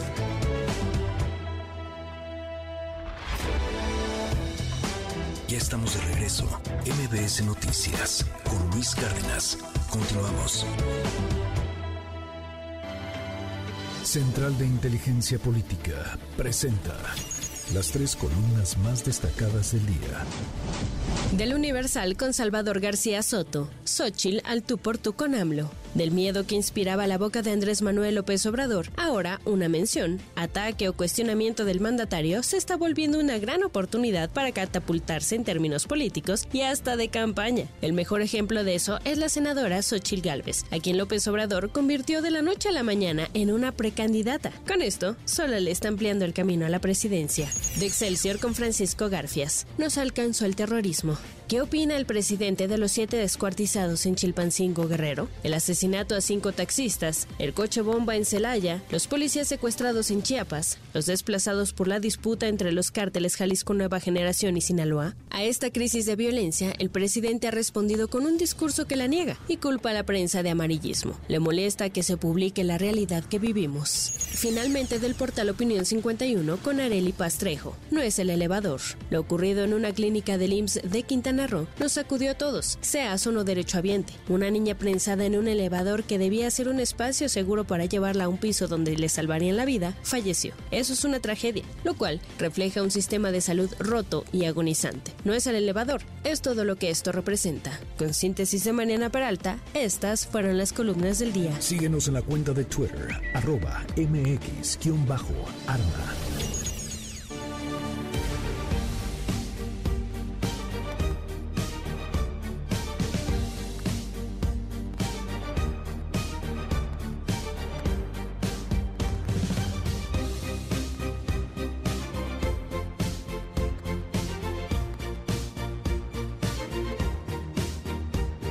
Son las 9 de la mañana con 32 minutos. Les recuerdo el 5571 1313 37. 5571 1313 37. WhatsApp abierto absolutamente para todo el mundo. A ver, le cuento, esto pasó el 16 de mayo 2023 en la carretera Cárdenas-Coatzacoalcos en Tabasco. La altura, el kilómetro 120 iba la gente manejando allá en Tabasco, calorón en mayo, ¿eh? De repente así, ah, caray, ¿y eso ahí en el paraje? Pues era un ser humano, ahí tirado, ahí en un baldío, en, en un paraje ahí de la carretera. Era un ser humano, un hombre de 80 años de edad, un adulto mayor al que habían abandonado. El hombre tenía una playera azul, estaba pues eh, en una posición evidentemente muy muy lamentable, muy lastimosa, se abrazaba a sí mismo y tenía un pañal. Lo habían abandonado. Padecía demencia, no, no sabía quién era, no, no sabía quién era su familia. Simplemente lo aventaron ahí en la carretera. Esto pasó aquí en México, le repito, fue en Tabasco hace dos meses, en mayo. El 15 de junio se conmemoró el Día de Conciencia por el abandono a la vejez. Y hoy vamos a hablar del tema. Estamos abiertos a todas las preguntas. ¿Qué, qué hacemos cuando pasa esto? ¿Qué podemos hacer con, con nuestros adultos mayores? ¿Cómo cuidarlos? ¿Y qué pasa cuando, seamos francos, no se puede cuidar? 5571 131337. La doctora Cintia Penélope Sánchez, geriatra, está aquí con nosotros. Muchas gracias, Cintia, por estar aquí. Bienvenida. Bueno, muchas gracias por la invitación y, me encanta este tema. No, pues, pues, pues, a eso te dedicas, ¿no? A eso dedicaste tu vida. Sí, sí, sí, sí. Oye, ¿a qué edad uno es viejo? Pues eh, se considera adulto mayor. Eh, finalmente eh, a los 65 años. O sea, empieza uno pues a tener ya esa, eh, cambios en la vejez, en el envejecimiento a partir de los 65 años. 65 años. 65. A partir de los 65 te vas haciendo viejo. Eh, ¿Qué pasa cuando, cuando de pronto ya no puedes seguir cuidándote a ti mismo? Cuando requieres de los cuidados de, de otros. ¿Cómo has vivido esto con muchas familias que seguramente acuden contigo y que, y que bueno, pues tratan de pedirte consejo para poder atender a, a los abuelitos, a los papás?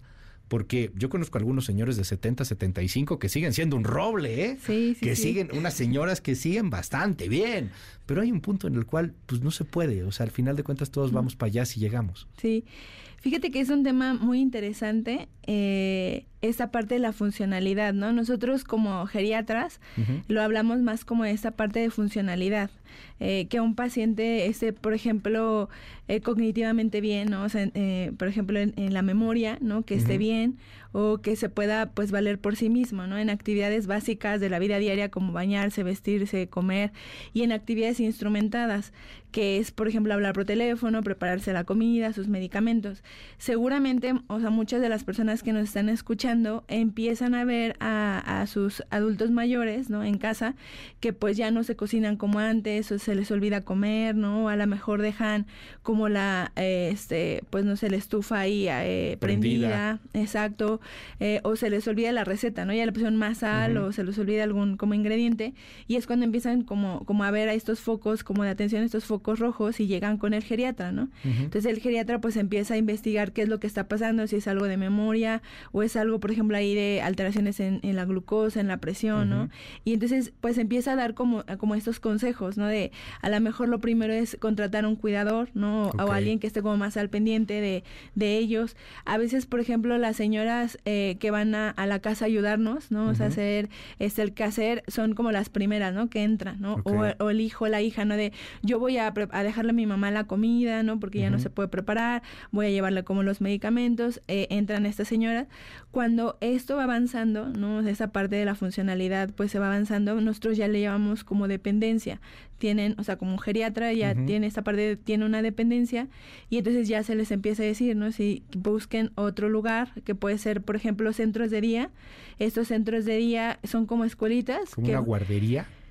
Ah, no, hay unos cen- hay centros de día que están como especializados, uno en memoria, ¿no? En Ah, actividades. Por Ajá. ejemplo, para pacientes que, que están completamente funcionales, o sea, por ejemplo, hay como clubes del adulto mayor donde van a leer, hay club de lectura, hay, por ejemplo, los llevan a museos, ¿no? O sea, hay como actividades y todo, y van a lo mejor una, dos, tres veces a la semana, este, de, por ejemplo, de 9 de la mañana a una, dos de la tarde. Ellos desayunan, comen en su casa y todo. Esos son centros de día. Hay centros de día específicos para memoria, para pacientes que tienen Alzheimer o que tienen Parkinson y son actividades dirigidas a ellos, ¿no? El, el taller de memoria, esa parte a lo mejor de reminiscencia, ¿no? Eh, lo, a veces lo ponen con, con como rehabilitación física Qué o actividades físicas. ¿Centros de día? Centros de día. Eso, es Eso- como lo ¿esos son- primero. Son, públicos, doctora? ¿O, o Hay- hay, públicos y Hay privados? públicos y privados. Por ejemplo, seguramente muchos de los que nos están escuchando, eh, Ujú. nosotros le llamamos centro de día, pero por ejemplo ahora en las delegaciones Están eh, pues estas actividades que son, eh, por ejemplo en Coyoacán, en la delegación de Coyoacán, hay actividades de gimnasia cerebral, ¿no? Yoga o pilates, ¿no? Que entran los adultos mayores y esos pues se llaman centros de día que van o se escogen clases o van de, de un horario a otro. Están los privados, ¿no? Que esos son pues más, o sea, tienen, o sea, un costo, por ejemplo, van desde que son como 5 mil pesos mensuales hasta pueden llegar hasta 20 mil, ¿no? Porque ah, mensuales de que van pueden escoger un día a la semana, dos días a la semana, tres días a la semana y dependiendo también las alteraciones que tengan, ¿no? Claro.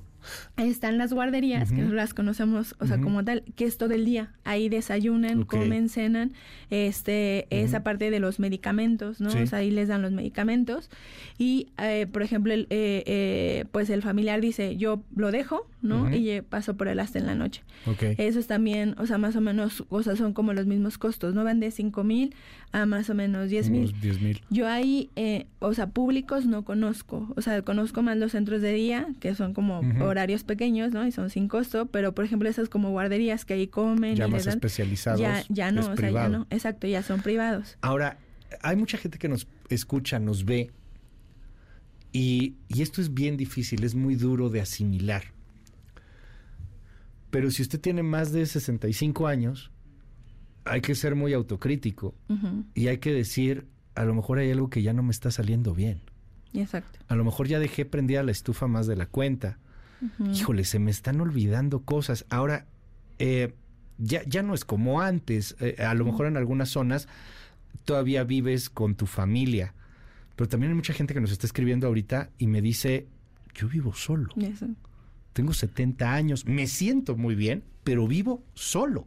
Se murió mi esposa o mi esposo, o me divorcié o whatever. La vida me llevó a una vejez o a una senectud en soledad. Sí. Sí, sí, sí. ¿Cómo, ¿Cómo hacerle, pues de entrada para ser autocrítico, que está cañón, a nadie nos gusta hablar de esto? Sí. Pero ¿cuáles son los primeros síntomas para decir, oye, pues hay que ir con el geriatra, ¿no?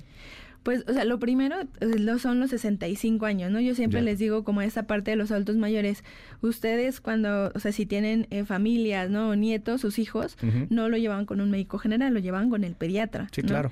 Yo entonces aquí también les digo, o sea, al, tienen que ir al especialista a los 65 años, ¿para qué? Para que se, les hagan una valoración integral, ¿no? O sea, por ejemplo, desde preguntar cómo están los dientes, ¿no? O sea, ¿tiene dentadura o necesita dentadura? ¿Cómo está la audición, ¿no? ¿Cómo camina? Si necesita necesita bastón o, no, necesita bastón, hacer una prueba de memoria para ver si hay alteraciones, porque luego empiezan ellos, ¿no? De, bueno, pues que se morían las cosas, pero pues es porque ya estoy viejito, ¿no? Porque ya tengo 70.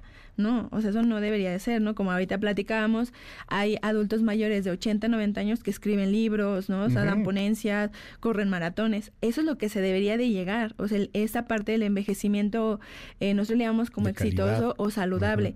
¿No? Que ahorita, por ejemplo, la Organización Mundial de la Salud, estamos hablando de esto, de, de esta década, ¿no? Esta década de envejecimiento saludable y se hacen como muchas campañas. Ahora, sí es importante acudir, ¿no? O sea, acudir con el médico. Nosotros tenemos eh, estas como señales de alarma, ¿no? Si, por ejemplo, ya no puedes como tú realizar como tus, tus cosas este solito, ¿no? Que ahorita a lo mejor yo vivo solo, pero ya no puedo ir al banco o me está costando trabajo ir al banco para sacar mi pensión, se me olvida, estoy como cambiando las contraseñas o se me están perdiendo las cosas, ¿no? Se me pierde mucho la cartera o se me pierden las credenciales o se me están olvidando las citas, ¿no? O ya no me estoy tomando los medicamentos como se debe, esos son focos de alarma y entonces sí tengo que ir con el médico para ver qué es lo que está pasando y actuar desde antes, no, no actuar en el momento en que llegan al hospital, ya no se puede hacer nada y entonces cuando empiezan en un asilo, no una casa de reposo. O que estás abandonado, ¿no? O que estás abandonado. Ya, ya no sabes qué pasó porque pues, nunca hay un punto en el cual tronó, tronó todo.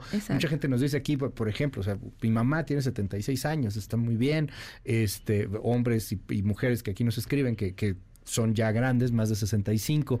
El tema es ir detectando estas pequeñitas cosas que pueden llegar a pasar y simplemente pues, ir por cualquier cosa, a lo mejor hasta por su ego, oiga. A lo mejor seguro te ha pasado, doctora, llega una persona de 70 años y sale con un ego desbordado porque le dijiste que es un roble y que, tiene y que tiene un, ritmo cardíaco mejor que un chavito de 30, ¿no? Sí, sí, este, o sea, hasta por el ego, hombre, ir y visitarlo. Aquí en este país no sé si por las películas de Pedro Infante, pero sí tenemos muchos tabús. Uno de ellos es el asilo. Sí. Un asilo. No, ¿cómo voy a mandar a mi papá o a mi mamá a un asilo? ¿Cómo va a ir a un asilo? ¿Cómo son los asilos en México? ¿Cómo son en el mundo? ¿Qué es un asilo? Obviamente nadie desea eso porque pues nadie desea terminar estos días en la vida, pero todos vamos de alguna u otra manera hacia allá. ¿Qué es un asilo? La, la palabra como asilo finalmente ya no se usa, o sea, ya por esa parte, ¿no? De que eh, tiene como mucho... Connotación eh, negativa. exacto. Entonces, nos le llamamos más casas de reposo. Casas de reposo. Entonces, están esas casas de reposo que también hay públicas, hay por fundaciones. Por ejemplo, INAPAM tiene sus, sus casas de reposo, donde tú puedes llevar a tu adulto mayor. El DIF tiene, por ejemplo, el asilo Mundet también, o la casa de reposo Mundet, tiene, y tú vas, eh, son sin costo, o sea, tú llevas a tu familiar, y hay como algunos requisitos, ¿no? O sea, no es a cualquiera, no es como de, a lo mejor yo quiero llevar a mi papá, ¿no? Pero sí podría a lo mejor pagar un asilo un poquito, este, eh, un poquito más caro, ¿no? Hay asilos, por ejemplo, desde 8 mil pesos, o sea, la, mensualidad, ¿no? Y ahí los cuidan las 24 horas, hay cuidadores, les dan, o sea, su comida, tienen a veces como algunas actividades. Aquí, pues, eh, lo que buscan, por ejemplo, los familiares mucho es las habitaciones. Hay habitaciones, por ejemplo, compartidas o hay habitaciones individuales. Eh, obviamente, pues entre más habitaciones individuales, los costos llegan hasta 30 mil o 40 mil pesos. Por ejemplo, hay asilos en Santa Fe, 30 mil pesos 30 mil o 40 mil, ajá.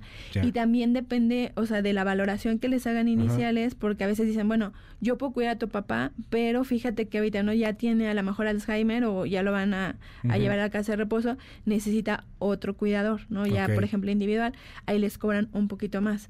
Si necesita oxígeno, les cobran, o sea, otro, otro monto extra, ¿no? Entonces, también dependiendo de cómo llegue el paciente, pues les van como cobrando un poco más. Eh, no sé cómo plantearte esta pregunta porque es muy difícil más para la cultura que tenemos en este país, pero ¿cuándo debes de pensar, ya no puedo cuidar a mi familia? No puedo cuidar a mi abuelo. ¿Cuándo, o a mi papá, o, a quien sea? ¿Cuándo, ¿Cuándo, es esa decisión que se debe tomar en familia en torno a ir a una casa de reposo? Sí, aquí la, aquí la principal, eh, o sea, como a lo mejor la decisión ¿no? que se toma al final es cuando se sale de las manos, ¿no? O sea, a lo mejor cuando han habido situaciones, y eso pasa mucho en las familias, que no se pueden controlar, ¿no? Por ejemplo, como caídas, ¿no? O sea, pacientes que están como cayendo, o sea, es que sabes que mi papá se cae, ¿no? O sea, sale a lo mejor al mercado o a la iglesia o salen, no sé, a, comprar el periódico y se cae, ¿no? Ya, ya a lo mejor hemos tenido como tres o cuatro caídas en los últimos seis meses, se ha perdido, ¿no? Por ejemplo, ya se salió y se perdió, o sea, un vecino pues lo vio y pues lo regresó, ¿no? O sea, ya no. Eh, por ejemplo, dejan de comer, se les olvida ya comer, ¿no? Entonces ahí tienen como la, la comida, se les, exacto, se les echan a perder eh, los alimentos, ¿no? Ahí en esos momentos cuando empiezan a tener como estos, estas señales de alarma de medicamentos, o sea, cosas que ponen en riesgo su vida, ¿no? Si yo, por ejemplo, me tomo mal el medicamento, pues me puedo, o sea, llegar a morir, ¿no? me tomo de más. Si yo dejo de comer, pues también, o sea, me puede pasar algo. Entonces, cuando pasan cosas que te ponen en riesgo la vida, es cuando tú debes de pensar en a lo mejor una casa de reposo. Yo siempre les digo a mis, a mis adultos mayores o a, mi familia o las familias que yo tengo que a lo mejor la primera opción es un cuidador. Las, em, hay muchas empresas también acá en México, si ustedes ponen en Google, hay muchas empresas de cuidadores, ¿no? hay, cuidado, hay empresas de cuidadores, hay em, eh, empresas de enfermeras. Muchas de, eh, de, las veces es mejor. ¿Por qué? Porque pues están con el, con el adulto mayor, le ponen como actividades, ¿no? O sea, comen juntos por ejemplo, ir a una, casa de reposo, ¿no? Que ahí pues son muchos adultos mayores, a veces se deprimen, dependiendo de la casa de reposo, se deprimen o tienen más alteraciones como de memoria. Ahora, pues todos quisiéramos estar en una casa de reposo de 40 mil o 60 mil pesos, que es un departamento para ti solito, ¿no? Y con una enfermera. Pero muy poca gente puede pagar algo así. ¿no? Y además, ¿cuántos años? ¿No? Que también eso hay que pensar. Sí. No sé, porque uno dice, bueno, lo va a meter uno o dos años, ¿no? Y cuando dices, no, o sea, tu papá va a llegar 15, 20 años. Estar pagando eso, pues es, es mucho para, para una familia mexicana. Nos dicen aquí cómo hablar con ellos en particular. Eh, ¿Cómo podemos hacer comprender a un adulto mayor de asistir a lugares así o de tener cuidadores? Esta persona en particular dice, mi mamá tiene 82 años, tiene independencia de movilidad, pero la verdad pasa mucho tiempo sola y no logro convencerla de que tenga alguien que la cuide o de que asista a una de estas casas lo primero que, tenemos que hacer y mucho con los adultos mayores es no tratarlos eso uno como niños, ¿no? O sea, no infantilizar. Eso es súper importante. No, o sea, porque siempre, o sea, pasa de, ay, chiquito, ¿no? Y ahí sube, o sea, no, no son nuestros hijos. ¿no? O sea, es muy importante esa parte de decir, son nuestros papás y también ver la otra parte, o sea, si no, nunca vamos a, a nosotros como hijos a ser eh, como mayores, ¿no? Siempre nos van a ver como nuestros bebés, ¿no? O sea, siempre nos van a ver como nuestro niño. Entonces nosotros no podemos llegar a ordenarle a nuestros papás que hagan las cosas. Entonces yo creo que lo primero que tienen que hacer es siempre decirles la verdad, o sea, ser como muy claros, apoyarse de su geriatra. Y a veces lo que nosotros hacemos para incluir a una persona, a un cuidador o a una, a una enfermera en casa, es como, o sea, eh, decir, vamos a probar, o sea, unas horas, ¿no? O sea, una vez a la semana vamos a probar, yo voy a estar aquí para que veas cómo te ayuda, cómo está, ¿no? Y entonces la, la, la, la, mayoría de los cuidadores que yo luego les digo que son como angelitos, ¿no? De los adultos mayores, se ganan, se van ganando a los adultos mayores, empiezan a hacer las actividades, ¿no? Y entonces, pues, ya después, ¿no? De que venga más días, porque yo necesito que, que esté más días conmigo, ¿no? Y entonces se va ganando al adulto mayor y va yendo, va, va yendo como a las casas, ¿no? O sea, entonces es muy importante sí, no decirle mentiras a los adultos mayores, o sea, no este, hablarles como claramente, ¿no? O sea, de qué es lo que puede pasar y acompañarlos, o sea, de si quieren ir a un centro de día, yo te acompaño, vamos a ver cómo son las actividades, para que también vean, porque me ha pasado mucho que con adultos mayores dicen, yo no quiero ir a centros de día porque va a haber viejitos. ¿no? Y entonces, entonces dicen, yo no quiero ver mm. viejitos porque yo no estoy viejita, ¿no? O sea, yo estoy bien, o sea, yo soy independiente, hay una negativa eso, ¿no? Hay exacto, sí, hay una negativa a envejecer. Nadie quiere envejecer. Nadie queremos envejecer. no, no. Nos dicen aquí en el WhatsApp, gracias por los mensajes. Tengo 70 años, vivo sola desde hace 10. Gracias a Dios soy independiente. Solamente pido ayuda cuando llego a ir al oftalmólogo. Eh, nos dicen aquí en el, en el WhatsApp, Muchos no son asilos, son un negocio redondo. ¿Cómo saber que no sea pues un negocio así? Que va alguien que quiere más abusar, ¿no? Sí, lo primero siempre es, informarse, ¿no? O sea, hay que informarse, hay que ir a las casas de reposo porque mucha, y, y muchas de las veces, o sea, vemos nosotros de, ay, está súper bien, o sea, te pintan, o sea, fotos y te mandan fotos y todo de que el adulto mayor está feliz, ¿no? pero hay que ir, o sea, hay que ir a las casas y ver dónde viven, cómo viven, cómo están las sábanas, la alimentación, ¿no? O sea, cómo es. Y, estar con ellos, no es que lo dejes ahí y ya no sabes nada. Exacto. Y este, híjole, este es un temazo, pero ya le prometo que lo vamos a tocar de alguna forma más adelante. Me dice, soy un adulto mayor, no vivo mal, pero la verdad quiero morir con dignidad. Yo quisiera tener en su momento una eutanasia no tengo para una casa de reposo, no quiero ser una carga para mis hijos. Dejo de preguntarte tu opinión sobre este asunto, si sí o si no, porque es difícil además para un médico el, tema. Sí te quiero preguntar algo, ¿qué tanto te comentan eso los adultos mayores? Sí, Alguien que diga, ya, o sea, ya sabes que ya viví, ya, ya me quiero ir. Sí, mucho. O sea, están esa parte, ¿no? O sea, esa parte de, yo no quiero ser una carga para mi familia, estoy muy enfermo, ¿no? O sea, ya no quiero, o sea, como vivir. Entonces también ahí hay que ver esta depresión, ¿no? Y también manejar como esa parte de, de la soledad. Ahora, aquí en México, y ahorita, de hecho, me acaba de pasar con un paciente, eh, acuérdense que está la voluntad anticipada, ¿no? O sea, e, esa parte de todos los que nos están escuchando, ustedes se pueden meter a la página igual del gobierno de la Ciudad de México y está esta voluntad anticipada donde ustedes pueden, o sea, igual firmar, ¿no? Este documento donde, o sea, dicen que no los quieren intubar, no los quieren, este, o sea, hospitalizar o maniobras como de reanimación, eh, y pues eso lo firman y eso lo tienen y ahí están como, como cubiertos, ¿no? Si ustedes no quieren llegar a una casa de reposo, aquí lo que hay que buscar, como decíamos, este envejecimiento saludable, estar cognitivamente activos, ¿no? O sea, yo no quiero llegar a una casa de reposo, ¿qué estás haciendo ahorita para no llegar a una casa de reposo, ¿no? Sí, yo hago de mi terapia cognitiva, hago terapia física, ¿no? O sea, hago todavía ejercicio, me estoy alimentando sanamente, ¿no? Porque a veces dicen los adultos mayores, yo no quiero ir a una casa de reposo, pero se la pasan sentados viendo la tele todo el día, ¿no? Y le dices, hay que hacer ejercicio. Ay, no, pero ¿para qué si ya estoy grande, ¿no? Entonces, hay que buscar también, hay que ser como coherentes, ¿no? Con esta parte, no quiero ser, entonces, ¿qué estás haciendo ahorita? La salud mental en la, en la etapa de la adultez y del adulto mayor, pues también es fundamental. Es muy importante. Doctora, nos quedan un bueno, bueno, un buen de mensajes, cañón, pero este, mucha gente quiere buscarte, quiere platicar contigo. ¿Cómo le hacen? Es la doctora Cintia Pérez Sánchez. ¿Cómo te encontramos? Cintia Penélope Sánchez Hernández.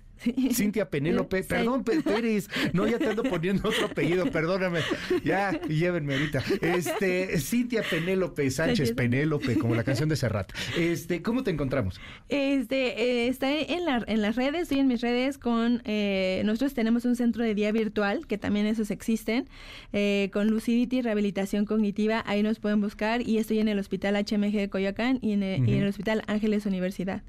Eh, les dejamos los teléfonos por si nos quieren igual este, buscar. Muchísimas gracias, doctora, de verdad, muchísimas gracias. Eh, ay, Dios, uy, me llegó este mensaje, perdón, ahorita mando el corte. Eh, mi esposa acaba de morir el 30 de junio pasado, tengo 67 años de edad, ya no quiero vivir. Me, me, acaba de llegar, me, como que lo vi, la foto del WhatsApp, pues es el señor con su esposa. Eh, ¿Qué hacer cuando pasa eso? Para cerrar. Eh, Híjole, señor, no, no, no, haga nada extremo, por favor. Sí, no, no, no vaya a ser eh, eh, pues algo, Aquí lo importante es, bueno, si tiene sus hijos o su familia y todo, es no estar solo. ¿No?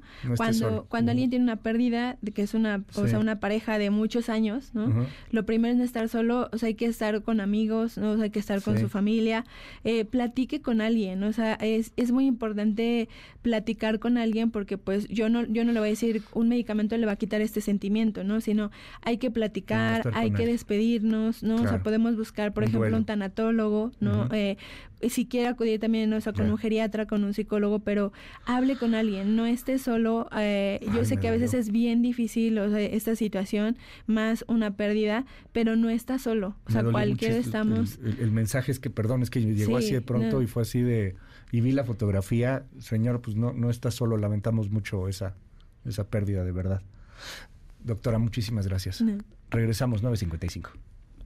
En un momento regresamos. Continúa con la información con Luis Cárdenas en MBS Noticias.